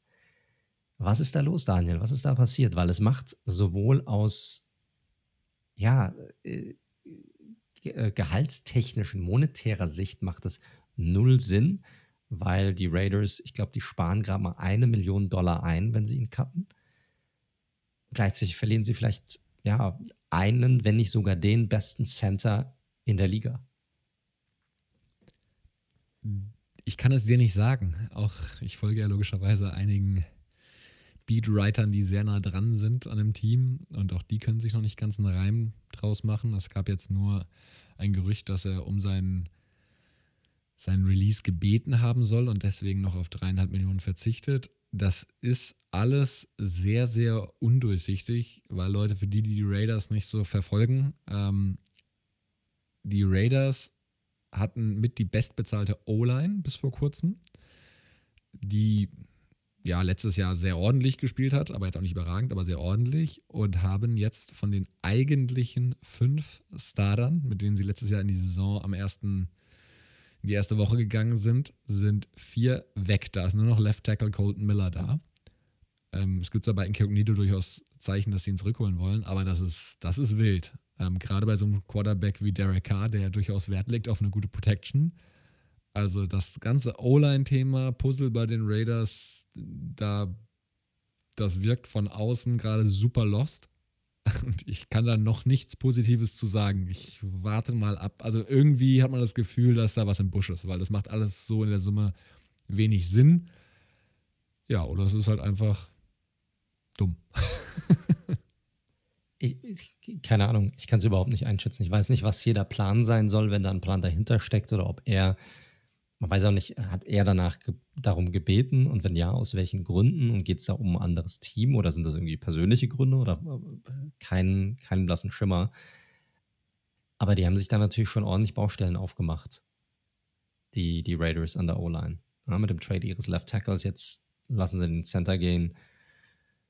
Puh, Ne, wir hatten das schon mal. Wann hat das das letzte Mal funktioniert, dass, ähm, dass ein kompletter Offensive Line Build in einer Offseason geklappt hat? Das gleiche sehe ich auch bei den Chiefs, egal wen sie da jetzt unter Vertrag nehmen. Das, kann, das läuft nicht einfach so von der einen auf der anderen Saison. Ja, wird spannend zu sehen dann, was bei euch da noch passiert. Ja, wir müssen, äh, also man muss fairerweise sagen, Gabe Jackson ist noch nicht offiziell released. Also es könnte jetzt durchaus sein, dass der dadurch bleibt. Mit dem wollten sie nämlich eigentlich auch den Vertrag restrukturieren. Und wenn sie dann, wie vermutet wird, auch noch Incognito doch zurückholen, dann sind es nur noch drei von fünf. Ne? Also von daher warten wir mal ab. Wir müssen halt jetzt gerade mit dem hantieren, was wir wissen.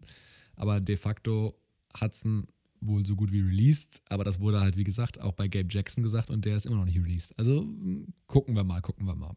Aber logischerweise geben die Raiders mal wieder Rätsel auf, wie so oft in der Free Agency, weil eigentlich Raiders-Fans konnten gestern eigentlich happy sein.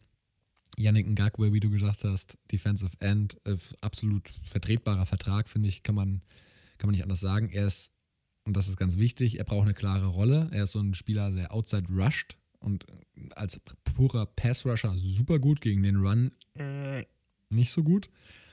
Aber ich glaube, in der Kombi mit äh, Clean Farrell ähm, der gegen den Run wiederum sehr gut ist und Max Crosby, dass du da so eine Rotation hast, je nachdem ob Passing oder Running Down, das kann schon, das kann schon gut passen. Also der Montag sah gut aus, was heute passiert ist, lässt mich mit Fragezeichen zurück. So fasst glaube ich, die bisherigen zwei Tage zusammen.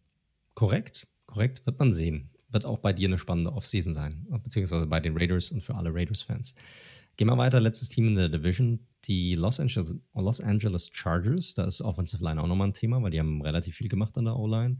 Die haben zum einen den wahrscheinlich besten Center in dieser Free Agency-Periode, also je nachdem, was jetzt mit Rodney Hudson passiert, einen Vertrag genommen mit Corey Lindsley, der kommt von den Green Bay Packers, der hat einen Fünfjahresvertrag erhalten, über 62,5 Millionen Dollar. Also hat auch fett abgesahnt und ist natürlich zusammen mit äh, ja, ich sag mal, dem neuen Star am ähm, LA-Himmel, Justin Herbert. Sicherlich, äh, der wird sich am meisten gefreut haben darüber.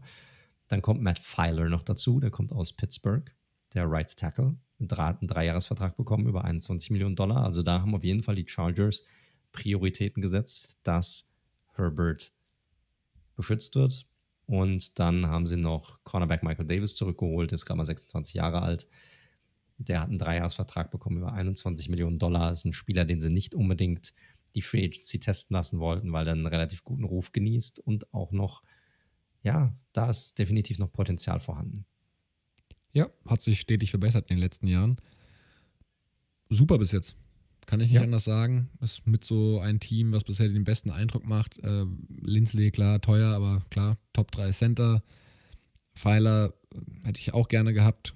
Solider Tackle, kann man nicht anders sagen. Davis hat mir gerade drüber gesprochen. Ja, gut, und den, den Kicker-Deal, den lassen wir jetzt mal hinten runterfallen. Das, das ist halt so.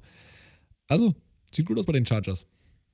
Ja, es, es kommt auf jeden Fall darüber, wie ein Team, das einen Plan hat, zumindest. Ne? Oder einen klaren Plan. Deshalb, ja, interessant. Hm. Gehen wir mal weiter von der AFC in die NFC. AFC sind wir durch, gehen wir NFC. Gehen wir in die NFC East. Da ist gerade heute einiges passiert, gerade bei meinen Giants. Aber gehen wir mal durch, fangen wir mal oben an bei den Cowboys. Die haben bisher noch nicht so viel gemacht. Ich meine, klar, Dak Prescott, logisch, der vielleicht beste Free Agent auf, um, auf dem Board gewesen, hat seinen fetten Vertrag bekommen, vier Jahre, 160 Millionen Dollar.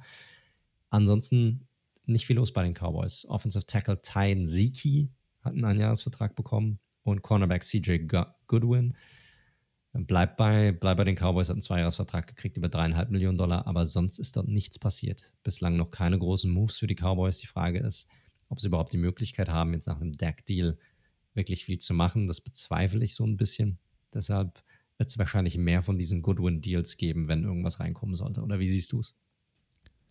Ja, was, da kann man jetzt noch nichts zu sagen. Die waren ja quasi inaktiv. Von daher mal gucken. Es, wir hatten es ja vorher schon gesagt, sie haben jetzt nicht mehr, auch wenn der Prescott-Vertrag natürlich so strukturiert ist, dass schon noch ein bisschen was da ist. Ähm, splashy Moves werden sie nicht machen, sei denn, da kommt jetzt noch irgendein wilder Cut, den wir nicht antizipiert haben. Ähm, wie bei so dem einen oder anderen Spieler ja auch nicht. Von daher, ansonsten würde ich jetzt von den Cowboys einfach nicht mehr viel erwarten. Hatten wir ja auch in der Preview schon gesagt. Da ist einfach wenig Spielraum. Korrekt. Aber coole News, die gerade reingekommen ist, müssen wir leider wieder zurück in die AFC springen, in die AFC East. Und zwar haben die Dolphins sich gerade darauf geeinigt, Jacoby Brissett unter Vertrag zu nehmen, den ehemaligen Quarterback der Indianapolis Colts. Ja, bekommt einen Einjahresvertrag bei den Dolphins. Ist sicherlich ein sehr guter Backup, mindestens. Ja, da streiten sich auch noch so ein bisschen die Leute drüber, ob er vielleicht auch nicht doch noch ein Starter sein könnte. Ist aber zumindest eine ordentliche Konkurrenz für Tour, muss man sagen. Also jemand, der ähnlich wie bei Fitzpatrick, wo sagen, wenn es nicht funktioniert, dann hat Flores keine Bauchschmerzen, den anderen einzusetzen. Hundertprozentig dabei. Ähm, gilt auch so als guter Typ auf jeden Fall. Von daher der Fitzpatrick Backup-Ersatz sozusagen. Allerdings mit einem anderen Arm und weniger der Ganzlinge. Also schon ein ganz anderer Spielertyp, muss man sagen. Deutlich sichererer Quarterback. Ähm, aber der dir natürlich auch nicht so die Big Plays auflegt. Und ja, da können wir eigentlich fast drüber springen zum, was meinst du, zum Washington Football Team, wenn wir gerade über Fitzpatrick reden? Denn ja, das können wir gerne so machen, klar, logisch. Deren prominentestes Signing bisher, würde ich mal sagen. Ja, die waren auch noch nicht bisher so aktiv, obwohl sie eigentlich ordentlich Cap Space haben, muss man sagen. Sie haben jetzt Fitzpatrick unter Vertrag genommen, der bekommt einen Einjahresvertrag, 10 Millionen. Ähm, ich glaube, mit Max Value, also kann mit Incentives, Boni, je nachdem, wie viel er spielt, bis auf 12 Millionen anwachsen. Im Grunde genommen so ein bisschen der Ersatz für Alex Smith, muss man einfach sagen. Da wird's, ja, muss man gucken, was sie, was Washington dann noch macht auf der Quarterback-Position, ob sie nochmal einen da reinholen. Äh, auf jeden Fall kamen die, gab, also in, in, im Draft meine ich jetzt, ob da jetzt jemand dazukommen könnte. Auf jeden Fall äh, wurde jetzt wohl bekannt, dass sie kein Interesse mehr haben, nach diesem Deal für Sam Darnold zu traden, weil diese Gerücht hatte sich relativ hartnäckig gehalten in der Vergangenheit. Auch da wird es interessant zu sehen sein, was mit Darnold dann passiert, ja, welches Team da Interesse haben könnte, theoretisch. Aber Washington ist es angeblich nicht mehr. Jo, außerhalb von Fitzpatrick hat Brandon Scherf noch das Franchise-Tag bekommen, das hatten wir besprochen. Und sie haben mit Kicker Dustin Hopkins einen Vertrag abgeschlossen über ein Jahr und zweieinhalb Millionen Dollar. Das war's. Also mehr haben die, hat Washington bisher auch noch nicht hinbekommen. die brauchen noch Leute. Also ich meine, Wide Receiver ist definitiv eine Position, wo sie jemanden gebrauchen könnten. Da sind noch einige auf dem Markt. Also da erwarte ich eigentlich schon, dass sie dort noch aktiv werden. Wird man sehen. Also muss man mal gucken. Ich glaube nicht, dass die fertig sind bisher. Nein, definitiv. Gut, fertig ist ja wahrscheinlich außer den Patriots und selbst da würde ich nicht sagen, dieses Mal wahrscheinlich noch keiner. Fitzpatrick vielleicht noch einsetzen, ist natürlich so der perfekte Bridge Quarterback nochmal, ne? Ähm, hochintelligenter Typ. Hat jetzt sein neuntes Team, wenn ich es richtig im Kopf habe, bei dem er spielt. Also hat jetzt schon einen guten Batzen über, über ein Viertel, für über ein Viertel der NFL gespielt. Und ja, mal gucken. Also ich bin gespannt, was sie da, oder was, es wird wahrscheinlich nicht rauskommen, was sie da so für Moves geplant hatten. Ansonsten Trade-Angebote vielleicht gemacht hatten. Mal gucken, Fitzpatrick gibt ihnen natürlich jetzt mal für ein Jahr eine solide Sicherheit. Korrekt, korrekt. Die Eagles können wir eigentlich überspringen, weil die haben bisher noch gar nichts gemacht. Also null. Womit Einfach auch? Nichts. Womit nichts. auch? Bitte? Womit auch? Also ja, korrekt, korrekt, exakt. Also, sorry, Eagles-Fans, ich würde es gern besprechen. Gerade wenn es keine so geilen Moves wären. Aber es, es passt tatsächlich noch rein gar nichts passiert. Also hier werden wir, werdet ihr auf die Folge, außer es kommt jetzt noch irgendwie was rein, nächste Woche warten müssen, wenn wir die Eagles dann dort besprechen. Und dann haben wir noch meine Giants. Da ist natürlich heute, also gestern war da noch gar nichts. Ähm, das hat auch damit zu tun gehabt, dass sie ja Leonard Williams das Franchise-Tag gegeben hatten und sie nicht wirklich Cap Space hatten. Das hat sich jetzt relativ fix geändert. Äh, Williams relativ frisch, hat den fettesten Vertrag bisher in dieser Free Agency-Periode erhalten. Ähm, über alle Spieler hinweg. Dreijahresvertrag, 63 Millionen, 45 Millionen garantiert der Defensive End, Defensive Tackle der Giants. Ähm, und dazu kommen dann noch, ich sag mal, zwei ja, Role-Player, die man noch hinzugefügt hat. Devontae Booker, euer Running Back, also der Raiders Running Back aus der letzten Saison, hat einen Zweijahresvertrag bekommen, über 6 Millionen. Ob die Daten so stimmen, weiß ich nicht. Und der ehemalige First-Round-Pick John Ross von den Cincinnati Bengals, ja, der einer der schnellsten Spieler in der Liga, hat einen Einjahresvertrag bekommen, Prove-a-Deal für zweieinhalb Millionen Dollar ja, es ist ein No-Regret-Move. Wenn es funktioniert, cool. Wenn nicht, dann halt nicht. Dann hast du ihn vielleicht als Returner eingesetzt oder so. Aber es ist auf jeden Fall ein Need bei den Giants gewesen, weil sie haben definitiv keine Receiver gehabt letzte Saison, die wirklich separieren konnten und sie brauchen mehr Geschwindigkeit auf der Position. Ja, ich glaube, Booker und Ross kann man kurz machen. Booker hast du schon gesagt. Ähm, muss man mal schauen, was da die Garantien drin sind. Aber lass uns da nicht aufhalten. Williams ist natürlich eine Ansage, ne? Hatten ja im Vorgespräch gerade auch schon so ein bisschen drüber geschnackt. Es war klar, sie hatten sich mit dem Trade natürlich in eine gewisse Lage manövriert und haben ja auch nie draußen Hehl gemacht, spätestens nach der letzten Saison, dass sie ihn auch weiter behalten wollen. Dann wurde man sich nicht rechtzeitig einig. Es gab den äh, zweiten Franchise-Tag und jetzt steigt er da in die Top-Riege auf. Ist schon krasses, krasses Geld auch auf der Position. Also, ja, da, wie gesagt, ich, ich, ich sehe ihn halt nicht auf einem Aaron Donald und Chris Jones Niveau. Natürlich wird aber auch der Salary Cap weiter steigen in den nächsten Jahren. Das muss darf man natürlich auch nicht vergessen. Dass er ein guter Spieler ist, steht, glaube ich, außer Frage. Ja, mein Gott, ich glaube, wenn du dir Giants Twitter anguckst, dann sind all over the place. Ah, Gettleman raus, warum so, so viel gegeben? Aber mein Gott, ey, es ist halt wie es ist. Die verlangen halt viel Geld. Du, du weißt, was du an ihm hast. Du hast mindestens einen guten Spieler. Wenn die Saison gut läuft, hast du einen sehr guten Spieler. Dann ist das halt so. Ne? Also es ist die, er ist elementar für diese Defense. Man hat Delvin Tomlinson schon verloren jetzt in dieser Free Agency Periode, muss man auch sagen, den anderen Defensive Tackle. Man hat äh, Austin Johnson, den habe ich ganz unterschlagen, hat man einem, einen, ähm, Jahresvertrag gegeben über drei Millionen. Das ist ein Roleplayer, Defensive Tackle. Mag ich sehr als Spieler. War schon bei den Titans in der Roleplaying, also Roleplayer ziemlich gut. Aber ja, klar, es ist viel, aber er ist schon in dieser, auf Aaron Donald-Niveau ist er nicht. Ich würde ihn so vielleicht ganz so einen Ticken unter Jones ansiedeln. Aber wenn du die letzte Saison als Maßstab nimmst, dann ist da nicht viel zwischen diesen beiden Spielern, meiner Meinung nach. Er muss es vielleicht nochmal noch mal eine weitere Saison unter Beweis stellen, damit er dann vielleicht auf diesem Plateau ankommt, wo Jones gerade ist. Now we're talking. Ja. Ist gut. Ich, das war es aber mehr ist bisher noch nicht passiert. Giants sind angeblich sehr stark an Golladay interessiert. Er soll wohl auch schon seit zwei Tagen in New York sein. Da wird man sehen, ob dort was passiert oder halt nicht. Ähm, wird man sehen. Äh, Gerade frisch reingekommen. Eagles haben Titan Zach Ertz die Erlaubnis gegeben, nach einem Trade-Partner zu suchen. Jetzt nichts Neues, aber wohl ganz offiziell. Ja, wird man sehen, was da passiert, aber ist noch nicht. Ansonsten ist dort nichts passiert bei den Eagles. Sorry. Gehen wir rüber in die NFC North. Dort haben wir die Chicago Bears, über die haben wir jetzt schon ein paar Mal gesprochen. Vielleicht sollten wir mit denen auch direkt anfangen.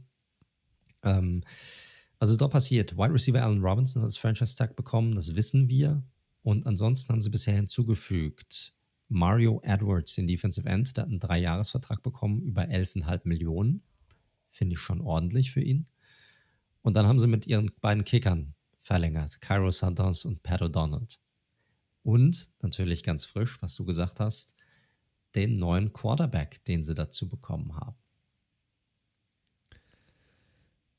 Boah, ja, aber das ist jetzt der Spieler, der quasi mit Nägel den Arsch retten soll. Also, hm. wie viel ist ein Andy Dalton über Mitch Trubisky, ist halt die Frage, ne? Andere ja, gar nicht. Gar nicht. Aber also gleiches ich, Level. Ja, ich, ich, weiß auch nicht, was hier der Plan ist, weil Dalton sah letzte Saison bei den Cowboys, also seid mir nicht böse Cowboys-Fans, nicht berauschend aus. Also für mich ist er jetzt keiner, der sich jetzt in die Playoffs führt. Gerade nicht mit dem Team. Ja, zumal auch Andy Dalton. Ich meine, wir müssen jetzt nicht immer alle alte Kamellen wieder hochholen, aber Dalton galt ja letztes Jahr, als er Free Agent war, als ein sehr heißer Tipp zu den Bears. Da hat man sich ja dann für diesen krachend gescheiterten Nick Foles Trade stattdessen entschieden, weil es da schon Connections gab. Jetzt holt man ihn und dein Quarterback-Duo ist halt Andy Dalton und Nick Foles. Also, ja. Ja, und Alan Robinson ist auch nicht so ganz zufrieden, ne? Also der hat den Tag bekommen. Da gibt es jetzt aber Gerüchte, er will ihn vielleicht nicht unterschreiben. Also alles vorsichtig, wir wollen jetzt hier nicht jede Wasserstandsmeldung irgendwie kommentieren. Die Bears, mh. Hm. ja, das gefällt mir nicht so. Gerüchte, die jetzt auch gerade reinkommen, ist wohl, dass die Bears wohl sehr aggressiv waren, was einen möglichen Trade von Russell Wilson anging. Aber denen ganz klar gesagt wurde, dass die Seahawks momentan nicht daran interessiert sind, Wilson zu traden, was ja auch eine relativ große Nachricht ist für alle Seahawks-Fans da draußen. Also sieht wohl nicht danach aus, als würde es in dieser Offseason zu einem Russell Wilson-Trade kommen, was wir ja eh schon vermutet hatten. Aber es ist vielleicht doch ein bisschen mehr dran gewesen, als wir ursprünglich auch gedacht hatten. Oder er geht zu den Raiders, weil er weiß ja schon, wie es ist, ohne O-Line zu spielen und deswegen können sie auch Hudson abgeben. Hm? Ja. Hier habt ihr es zuerst gehört. Genau. Gut, wach aus deinem feuchten Traum wieder auf, Daniel. Äh, weil die Frage, die ich bei den Bears eher noch habe, ist, was passiert jetzt mit Mitch Trubisky? Weil viele Quarterbacks sind jetzt auch schon wieder untergekommen bei anderen Teams. Ne? Du hast Brissett ist untergekommen bei den Dolphins. Cam Newton, entschuldigt bitte, Cam Newton ist untergekommen bei den, oder bleibt bei den Patriots. Du hast jetzt Andy Dalton, der jetzt bei den, bei den Bears ist. Äh, wo soll Trubisky landen? Ich meine, selbst Fitzpatrick ist jetzt bei den, beim Washington Football Team gelandet. Wo gibt es einen Platz für ihn? Also da dann nirgendwo, würde ich sagen. Und das heißeste oder für mich logischste, was ich noch gelesen habe, war als Backup bei den 49ers. Hm? Das würde auch für mich Sinn machen. Ja, wäre sehr interessant. Auf jeden Fall. Ich würde ihn ja gerne nochmal bei den Broncos sehen. Ich glaube, da könnte er ganz gut reinpassen. Aber schauen wir mal. Stimmt, die sollten sich eigentlich auch nochmal nach einem Backup umschauen. Mal gucken. Korrekt. Korrekt. Damit genug von den Bears. Gehen wir weiter in der Division. Ähm, bei den Lions, die haben sicherlich relativ viel gemacht, schon bevor die Free Agency angefangen hat. Sie haben ja Matthew Stafford weggetra weggetradet zu den Rams. Jared Goff ist dort jetzt der Starter. Sie haben der größte Move sicherlich Romeo Aguara, den Defensive End, unter Vertrag genommen, hat einen Dreijahresvertrag gekriegt, 39 Millionen, war ja letztes Jahr schon da, hatte sein Breakout-Jahr äh, 10 Sacks. Hatte auch unser ja, Gast in unserer Inter Interviewfolge am, am Freitag, äh, Mark Ross, gesagt, dass er glaubt, dass Aguara äh, einen fetten Zahltag haben würde. Ich habe das nicht ganz so geglaubt. Ich habe gedacht, vielleicht kriegt er seine 7, 8 Millionen, aber ich meine, wir reden hier von 13 Millionen im Schnitt. Das ist schon ordentlich. Und man muss sagen, ehemaliger undrafted Free Agent der Giants, die ihn leichtfertig haben gehen lassen und der in Detroit richtig aufgeblüht ist. Ja, super Saison gespielt, 10 Sacks gehabt. Ähm, junger Spieler noch, das ist ja auch ganz wichtig. Da ist auch noch Entwicklungspotenzial definitiv. Die Lions wissen, was sie an ihm haben, auch wenn da jetzt ein neues Regiment am Start ist mit unserem Kniescheibenbeißer Dan Campbell. Und macht Sinn, so einen Spieler auf jeden Fall im Roster zu behalten. Also, wenn jetzt, ich glaube nicht, dass letztes Jahr ein Ausreißer war. Er galt bei vielen ähm, auch als so under the radar Free Agent. So under the radar fand ich ihn jetzt nicht schlussendlich und kriegt seinen Zahltag. Klar, bin ich bei dir, so 1, 2, 3, 4, 5 Millionen zu viel insgesamt, aber nachvollziehbar bei den Lions, ihn in Detroit zu behalten. Korrekt. Außer Aguara haben sie noch Josh Hill, den Thailand unter Vertrag genommen und Wide Receiver Terrell Williams hat einen Einjahresvertrag gekriegt über knapp unter 5 Millionen. Finde ich ein interessantes Signing. Ich meine, sie haben ja Bedarf auf der Wide Receiver Position, dadurch, dass Galladay wahrscheinlich woanders hingeht. Marvin Jones hat jetzt schon bei den Jaguars unterschrieben, also da haben sie definitiv, äh, und Agnew ist auch weg, also sie haben definitiv Bedarf. Und ist ein Spieler, der ja, der mal als ein richtig geiler Wide Receiver galt und jetzt hier vielleicht einmal die Möglichkeit bekommt, seine Karriere nochmal wieder aufleben zu lassen. Ja, One-Year-Prove-Deal hatte natürlich die ganze Saison verpasst mit einer Schulterverletzung, die glaube ich, zum zweiten oder dritten Mal schon halte, hatte. Das muss man natürlich so ein bisschen im Auge behalten, wenn die gleiche Verletzung immer wieder kommt. Aber cooler Spieler, schnell, groß, hat einiges im Petto und bin mal gespannt, wie er sich dann im Duo mit Jared Goff, äh, sage ich mal, befruchten kann, dass er nächstes Jahr einen größeren Vertrag wieder unterschreibt. Aber ja, für die Lions-Fans glaube ich jetzt erstmal kein, kein Grund zur Sorge. Das macht schon Sinn. Korrekt. Das war es bei den Lions. Gehen wir mal weiter. Also diese Division hat tatsächlich jetzt, ja, also durchschnittlich. Gehen wir weiter zu den Packers. Der letztjährige Division-Sieger hat einen großen Move gemacht. Running Back Aaron Jones hat einen Vierjahresvertrag bekommen über 48 Millionen Dollar. Ansonsten haben sie bisher nichts gemacht. Haben natürlich Corey Lindsley verloren, den Starting Center. Hm. Wie siehst du dieses Signing? Das ist natürlich für einen Running Back, das, das musst du doch lieben, dieses Signing, oder? Tja. Also lass mich mal so formulieren. Was mich an dem Signing als erstes stört, ist natürlich die Priorisierung, weil ich hätte gesagt, behalte doch lieber Corey Lindsley. Klar, wir wissen, er hat jetzt einen fetten Vertrag bekommen. Gut, da konnte man sich wohl nicht einig werden was ich bei Jones nicht oder was ich bei langfristigen Running Backs, Running Back Verträgen immer so ein bisschen schwierig finde. Wir wissen halt, das kann bei den ganzen Hits, die die kassieren, auch wenn die natürlich so eine gewisse Rotation haben in, in Green Bay, kann das schnell, schnell wieder vorbei sein. Und ein letztes Jahr noch Top 10 Running Back ist auf einmal nicht mehr so gut. Klar, Jones hat auch Receiving-Qualitäten, aber ich denke mir halt, du hättest ihn, da, du hättest ihn echt easy nochmal mit dem Franchise-Tag einfach halten können. Nochmal ein Jahr und dann kannst du nächstes Jahr, wenn der Cap Space ja auch deutlich mehr vorhanden sein soll, ohne das jetzt im Detail bei den Packers ähm, im Kopf zu haben, aber wir antizipieren ja mal, dass der Cap steigen wird, kannst du immer noch eine Entscheidung bezüglich Jones fällen.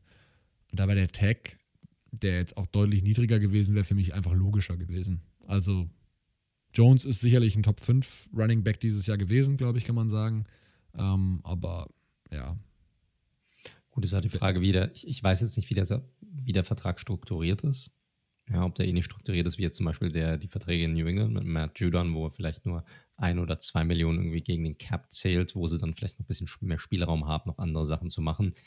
Das wäre jetzt so das Argument für mich, das so ein bisschen gegen den Tag oder gegen das Tag sprechen würde. Ja, das ist auch ein berechtigtes Argument auf jeden Fall. Sehr gut. Das freut mich. Ansonsten, wie gesagt, das war's mit den Packers. Dann können wir weitergehen zu den Vikings. Ähm, die haben ein paar mehr Moves gemacht.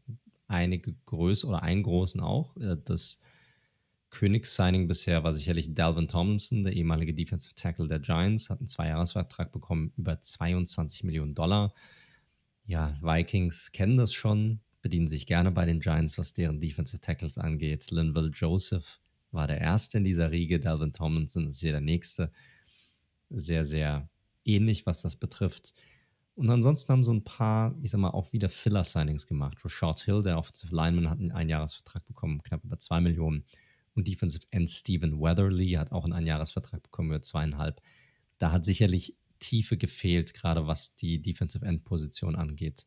bei den Minnesota Vikings. Und sie haben Linebacker Nick Vigil unter Vertrag genommen, hatten einen Jahresvertrag gekriegt. Das war es aber auch bei den Vikings. Also mehr haben sie bisher nicht gemacht.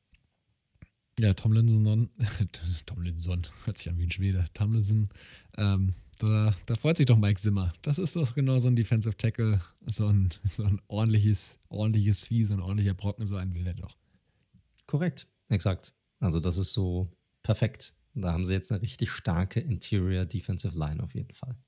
Und wenn die beiden Pass Rusher, also wenn gerade Daniel Hunter wieder, ich sag mal, ja, gesund sein sollte und auch zurückkommen sollte, dann haben sie dann sicherlich eine gute Defensive Line am Start bei den Vikings. Ja, mir fehlt noch so ein bisschen der zweite Passrusher und bei Hunter, ne, auch da nicht zu viel reininterpretieren.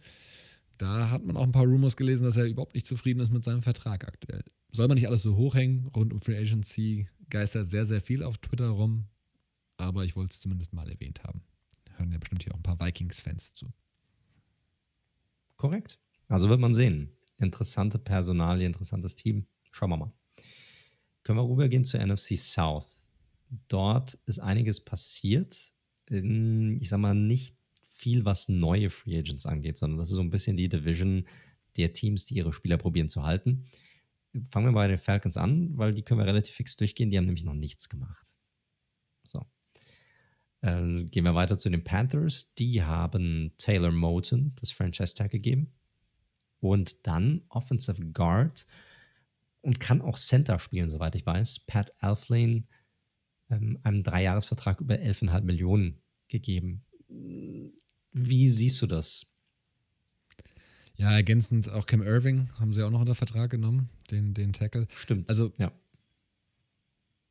Sagen wir es mal so, die Panthers adressieren auf jeden Fall den Need, den sie haben. Das ist O-Line. Russell Kung ist ja auch weg, der Tackle.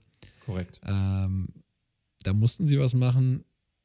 Ich glaube, Airfline war ja, ich bin mir jetzt nicht ganz sicher, ich glaube, das war der allererste, der letztes Jahr, der, der letztes Jahr, der gestern über über Twitter announced wurde. Ich glaube, das war mit eins der ersten Free Agency Signings, also in den Top 3 auf jeden Fall mit dabei. Das fand ich jetzt ein bisschen seltsam. Also da hätte ich jetzt schon bei den Panthers gedacht, äh, weil sie haben ja auch durch ein paar Releases äh, und äh, Umstrukturierungen Capspace gehabt und hatten sie auch vorher schon. Also da hätte ich jetzt ein anderes Regal erwartet. Das sind halt für mich zwei Rotationsspieler, Irving und Healthline. Ja, also äh, tiefer halt. Ne? Also ist die Frage, was sie noch vorhaben. Hier, die Free Agency ist ja noch relativ jung. Sie haben eigentlich auch Cap Space, den sie theoretisch auch nutzen können. Ja, ist halt, ist, ist ein bisschen schwierig. Auch der Draft ist eigentlich hat eine, eine sehr gute Tackle-Klasse. Das wird man dann, wird man sehen, was sie hier machen können, aber du hast absolut recht, das ist bisher ein bisschen wenig und man ist schon ein bisschen enttäuscht davon, was da bisher passiert ist. Jupp. Aber das war's. Also mehr ist bei den Panthers bisher nicht passiert. Ähm, deshalb können wir rübergehen zu den beiden Teams, die an der Spitze standen dieser Division. Fangen wir an mit den New Orleans Saints. Die haben einen Kraftakt hinter sich. Also da ist der, der Wizard of Oz ist da hingegangen und hat gesagt, hinfort mit euren Cap-Schulden. Und äh, auf einmal sind die, sind die Saints kurz davor, wieder drunter zu stehen, haben den einen oder anderen Free Agent gehen lassen müssen. Über Trey Hendrickson haben wir zum Beispiel vorhin auch gesprochen, den konnten sie nicht halten. Malcolm Brown haben sie jetzt getradet, den hätten sie ja eh gehen lassen. Äh, sie haben einige äh, Restrukturierungen gemacht, was die Verträge angehen, bei, hauptsächlich bei ihren Stars, also bei den großen Spielern. Und äh, haben sich jetzt darauf einigen können, einige Spieler auch zurückzuholen. Also Marcus Williams hat das Franchise-Tag bekommen, das Safety. Dann haben sie äh, Offensive, Line James Hur äh, Offensive Lineman James Hurst einen Dreijahresvertrag gegeben. Und dann haben sie zwei Spieler unter Vertrag genommen, die auch vor auf dem Roster waren. Der eine ist Running Back Ty Montgomery, der hat einen Einjahresvertrag bekommen. Und dann natürlich sicherlich die spannendste Personalie James Winston kommt zurück, wird auch nächstes Jahr ein Saint sein, hat einen Einjahresdeal äh, bekommen, der ihm in der Basis 5,5 Millionen Dollar bekommt, der aber, ja, wenn er bestimmte Incentives, Boni erreicht, bis zu 12,5 Millionen Dollar ansteigen kann. Richtig. Also das ist ein sehr vergleichbarer Vertrag zu Cam Newton, um da mal den Bogen zum Anfang zu spannen. Ähm, Base Salary super gering.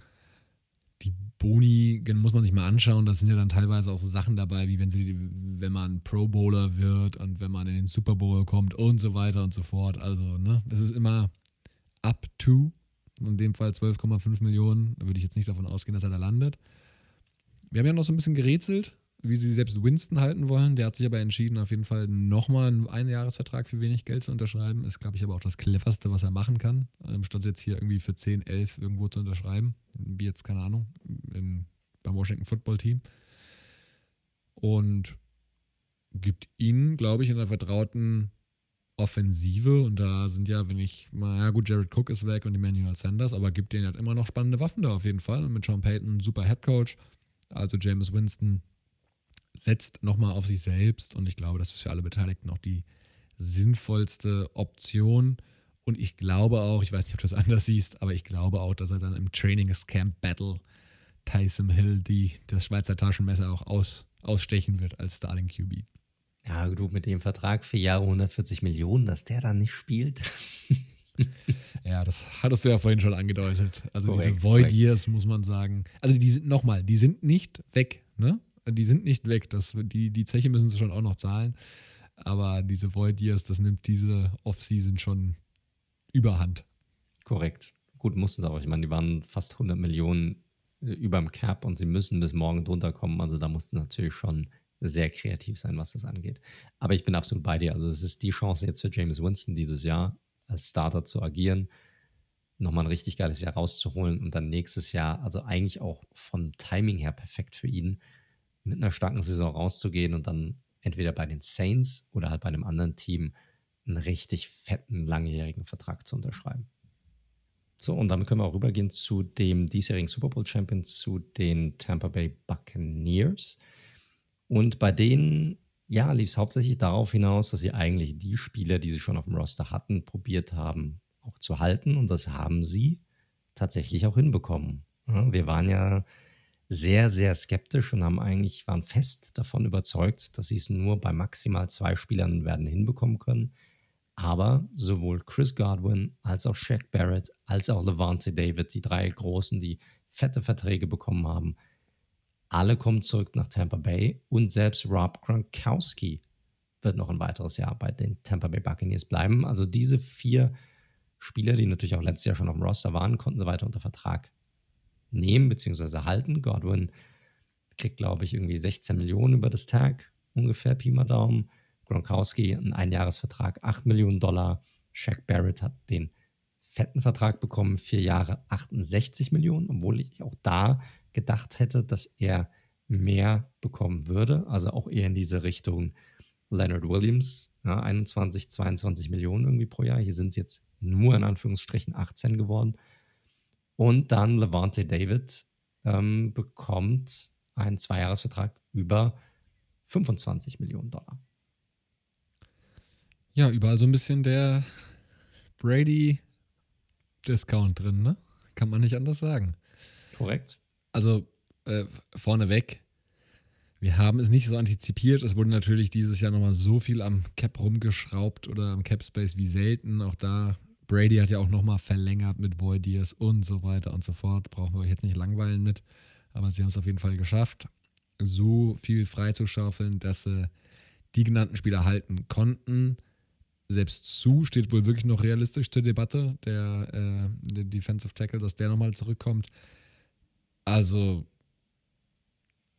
beeindruckend. Einfach beeindruckend. So den Kern zusammenzuhalten, kann man eigentlich jetzt schon sagen, Buccaneers egal, auch wenn es jetzt noch sehr früh ist, absolut ein Winner dieser Free Agency, weil wer das schafft als amtierender Champion, der hat alles richtig gemacht. Korrekt, ich sehe es genauso. Also absolut Daumen hoch. Hätte ich nie gedacht, dass sie das irgendwie hinbekommen. Aber wie du es gesagt hast, die haben natürlich ordentlich an den einzelnen Verträgen rumgeschraubt und Schlupflöcher genutzt, hier und da. Auf der anderen Seite, wie du es auch schon erwähnt hattest, die Zeche müssen sie dann doch irgendwann zahlen. Aber sie haben halt jetzt dieses Fenster, das gilt vielleicht noch ein, maximal zwei Jahre, jetzt mit Brady zumindest. Und das wollen sie halt jetzt noch nutzen und wollen am besten natürlich noch einen Repeat hinterher schicken. So ist es. Genau. Ansonsten hat noch Kevin Minter, der Linebacker, noch einen Einjahresvertrag gehalten. Ansonsten war es das bisher für die Buccaneers, aber das ist ja schon echt ordentlich. Kommen wir zur letzten Division. Eine bleibt noch die NFC West. Hier ist natürlich auch einiges passiert. Ähm, fangen wir mit den Arizona Cardinals. Die haben sicherlich eines der Signings schlechthin in der Offseason ähm, hinter sich, und zwar JJ Watt ist bei den Cardinals. Er hat einen Zweijahresvertrag unterschrieben über 31 Millionen Dollar. Ähm, aber das ist nicht das Einzige, was dort passiert ist. Sie haben auch mit Marcus Golden verlängert, dem anderen Defensive End, hat einen Zweijahresvertrag bekommen über 9 Millionen. Linebacker Tanner Vallejo hat einen Zweijahresvertrag gehalten über 4 Millionen Dollar. Sie haben mit Robert Alford, dem Cornerback, einen äh, Einjahresvertrag ausgehandelt und dem Panther Andy Lee noch eingegeben.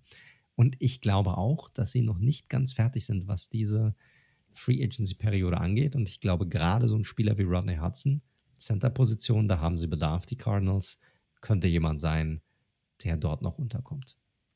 Also Oder unterkommen mehrere, könnte. Sorry, es hatten mehrere gesagt, dass sie bei Lindsley, das war wohl auch eine Art Wettbieten, was es da wohl gab zwischen Chargers und eben Cardinals.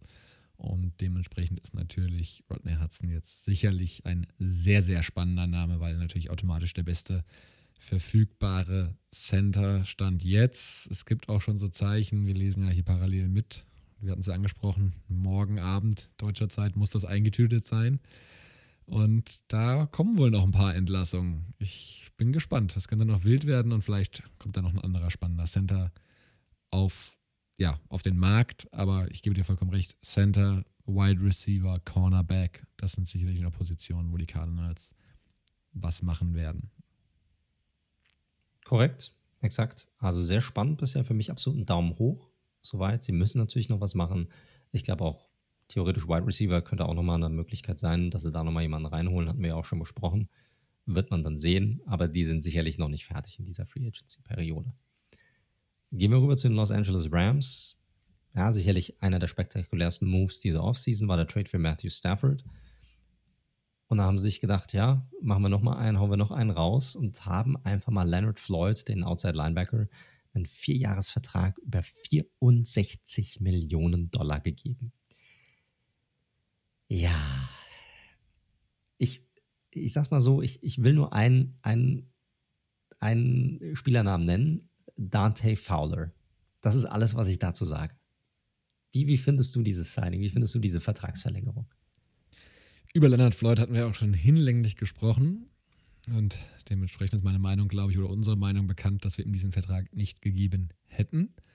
Anscheinend war ja der Mitbietende deine New York Giants. Von daher ist dieser Kelch wohl anscheinend sehr knapp an dir vorbeigegangen. Korrekt, so ich bin auch sehr froh. Ich finde es keinen guten Deal. Ich bin nicht so überzeugt von Leonard Floyd. Das einzig Positive, was ich hier mag, sagen möchte, also Dante Fowler, für die, die es nicht wissen, hatte eine tolle Saison neben Aaron Donald, hat dann einen fetten Vertrag woanders unterschrieben und das hat er bei den Falcons, hat da dann gefloppt. Floyd bleibt zumindest bei den Rams. Das ist das einzig Positive, was ich sagen kann. Also die wissen sehr genau, was sie an ihm haben und wie sie ihn einsetzen, aber zu teuer, klar. Korrekt, sehe ich genauso. Also ich glaube, das, was er hinbekommt, das hätten vielleicht auch andere irgendwie hinbekommen können. Oder könnten hinbekommen. Genau, korrekt. Korrekt. Äh, gehen wir rüber zu den ähm, San Francisco 49ers. Und die haben tatsächlich auch jemanden geholt von den Rams, Samson Ebukam, sehr junger ähm, Outside Linebacker auch. Der hat einen Zweijahresvertrag bekommen, 12 Millionen Dollar. Sie haben mit äh, Fullback Karl Juszczyk verlängert. Juice, Fünfjahresvertrag, 27 Millionen Dollar, also mit Abstand der bestverdienendste Fullback der Liga. Äh, sie haben äh, Cornerback Emmanuel Mosley gehalten, finde ich einen sehr guten Deal. Zwei Jahre, 10 Millionen kann man nicht sagen. Und vielleicht auch eine der Comeback-Stories der vergangenen Saison. Cornerback Jason Verrett hat nochmal einen One-Year-Prove-Deal bekommen, 5,5 Millionen Dollar Base, kann bis auf 6,5 Millionen anwachsen für mich auch ein No-Brainer. Bisher haben sie viel richtig gemacht hier in der Free Agency-Periode. Die Niners, meiner Meinung nach. Ja, wir hatten ja bei den Cornerbacks gesagt, da waren ja, oder in der Secondary waren ja fast alle Free Agents. Sherman war klar, dass sie den nicht halten werden und ich finde Mosley und äh, Jason Verrett haben sie auf jeden Fall spannende Spieler gehalten. Ähm, Juszczyk No-Brainer, vielleicht da nochmal zur Einordnung. Also, Juszczyk ist natürlich auch in dieser Offense mehr als ein normaler Fullback. Ne? Das erklärt vielleicht auch seinen Vertrag, den er da hat. Also ist schon eine Sonderrolle, die er hat. Ebukam finde ich nicht schlecht, war jetzt aber auch da, ich will es jetzt hier nicht knauserig sein, aber auch ein bisschen teuer. Aber okay. 49ers, ganz klar, Prio wird halt dieser Trent Williams-Deal haben, ne? Ähm, und um den dreht sich gerade alles. Wenn sie den nicht machen, bin ich mal gespannt, wie sie dann ihre Needs adressieren, in welcher Reihenfolge. Aber das schwebt natürlich über allem. Genau, korrekt. Also wenn sie den nicht halten können, dann ist ja die Frage, was machen sie auf dieser Position? Das wird halt schwierig sein, ne? Weil dann, da haben sie ein klaffendes Loch und wir hatten ja schon oft drüber gesprochen, die sind daran gewöhnt, dort einen Left Tackle zu haben, der den Quarterback schützt. Sie haben mit Garoppolo jetzt auch nicht den mobilsten Quarterback, also sie brauchen da auf jeden Fall Unterstützung. Und da müssen sie halt gucken, was dann, was dann passiert. Ich bin bei Ebukam, er ist halt jemand, der, ich glaube, war ein Zweit- oder Drittrunden-Pick, so jemand, der noch so jung ist und auch von den, er ist ein sehr athletischer Spieler, so viel mitbringt, der kriegt halt immer noch, äh, immer noch mal so einen Deal, um sich noch mal zu zeigen, weil jemand anderes denkt, hey, de, aus dem kann ich noch mal ein bisschen mehr rauskitzeln. Deshalb finde ich das schon in Ordnung. Und dass sie zwei Cornerbacks hier halten konnten, es waren ja eigentlich alle Cornerbacks bei denen, äh, waren ja Free Agents. Ja? Richard Sherman ist weiterhin Free Agent auch noch. Und da haben sie sich zwei rausgesucht, die sicherlich zu den Besseren gehören, auch noch jung. Und wenn Jason Verrett gesund bleiben kann, dann definitiv ein, ein sehr gutes Signing hier, meiner Meinung nach. Ja. Korrekt. Und damit sind wir eigentlich durch, weil bei den Seahawks ist bisher für alle Seahawks-Fans leider auch noch nichts passiert. Also wie gesagt, die größte News vielleicht eigentlich, dass es gar keine News mehr geben wird in dieser Offseason, dass Russell Wilson höchstwahrscheinlich bei den Seahawks bleiben wird, weil die Bears wohl sehr stark probiert haben, für ihn zu traden und die Seahawks gesagt haben, er steht momentan nicht zur Verfügung. Also das ist so ein bisschen die größte News. Und ansonsten wird man sehen, was die, was die Seahawks noch machen können. Die haben sicherlich noch Bedarf, was Pass Rush angeht. Ne? Shaquille Griffin haben sie, haben sie verloren. Also auch bei Cornerback werden sie Bedarf haben. Sie werden sicherlich noch was machen, aber bisher ist noch nichts passiert. Da werdet ihr auch bis zur nächsten Folge warten müssen. Ich musste heute aber vielleicht als letzten Satz zu den Seahawks, ich musste heute schon lachen. Das erste Rumor, also Griffin wollten sie ja wirklich halten, das hat man ja gelesen. Und jetzt Leonard Fournette ähm, zu den Seahawks ist ein sehr akutes Rumor. Das würde natürlich wieder wie Arsch auf einmal passen. ich habe auch gelesen, dass Leonard Fournette zu den Patriots ein sehr harter, hartes Gerücht sein soll, was auch sehr gut passen würde, meiner Meinung nach. Oha, oha, oha. Naja, ah, können Sie nochmal einen draufsetzen. Lassen wir uns überraschen. Lassen wir Korrekt. uns überraschen. Korrekt. Leute, ihr hört den Red Zone Football Podcast. Ähm, ihr könnt uns gerne ja, anhören auf allen möglichen Podcast-Plattformen, von Apple Podcasts zu Spotify natürlich, Google Podcasts, Stitcher, Deezer, you name it. Wir sind da drauf. Wenn es euch gefällt, drückt heftig den Abonnieren-Button, hinterlasst gerne eine Bewertung, das hilft uns auch immer. Ansonsten äh, könnt ihr uns auf folgenden Social-Media-Plattformen finden. Einmal auf Twitter unter redzone underscore live. Dort geben wir unsere täglichen zu allem, was die NFL angeht, ab auch zur aktuellen Free Agency-Periode. Also wenn ihr dort Updates haben möchtet, dann folgt uns dort oder auch gerne auf Instagram unter dem Handle at redzone.live. Dort posten wir auch jeden Tag coole Sachen drauf, auch zur Free Agency-Periode, zu allem, was die NFL auch angeht. Dort könnt ihr uns auch gerne kontaktieren über beide Kanäle, falls ihr Ideen habt, falls ihr Feedback habt, ähm, einfach mal kurz Hallo sagen wollt. Wir antworten auch normalerweise relativ zügig auf eure Anfragen. Also nicht äh, shy sein, sondern uns einfach dort anschreiben. Nicht shy sein. Das war jetzt, das hast du aber kompliziert gemacht. Da hast du dich aber in ein Fettnäpfchen gesetzt. Ja, weil ich nicht, äh, weil mir das Wort nicht eingefallen ist, um ganz ehrlich zu sein. Schüchtern, Leute. Schüchtern, schüchtern, genau. Seid nicht schüchtern, schreibt uns an. Sehr gut. So, da halten wir es auch. Ich weiß, ich verfalle oft in dieses Englische hinein. Das ist total schlimm. Ich finde es selbst nicht so toll, aber es ist leider so, wie es ist. Gut, ansonsten, lieber Daniel, mir bleibt nichts weiter übrig, als mich auch noch bei, bei dir zu bedanken für die heutige Episode, dass du mit dabei warst. Hat mir wieder sehr viel Spaß gemacht. Danke, danke. Trotz kurzfristiger Hudson-Hiobs-Botschaft habe ich mich korrekt, durchgekämpft. Korrekt. Und ansonsten hört ihr uns dann nächste Woche wie gewohnt ähm, für euch dann am Dienstag wieder. Dann hoffentlich auch mit noch mehr News dann zu eurem Teams. Da sollten dann sicherlich alle Teams das, den einen oder anderen Move gemacht haben. Ansonsten wünschen wir euch noch eine gute Woche. Bleibt gesund und bis zum nächsten Mal. Tschüss. tschüss.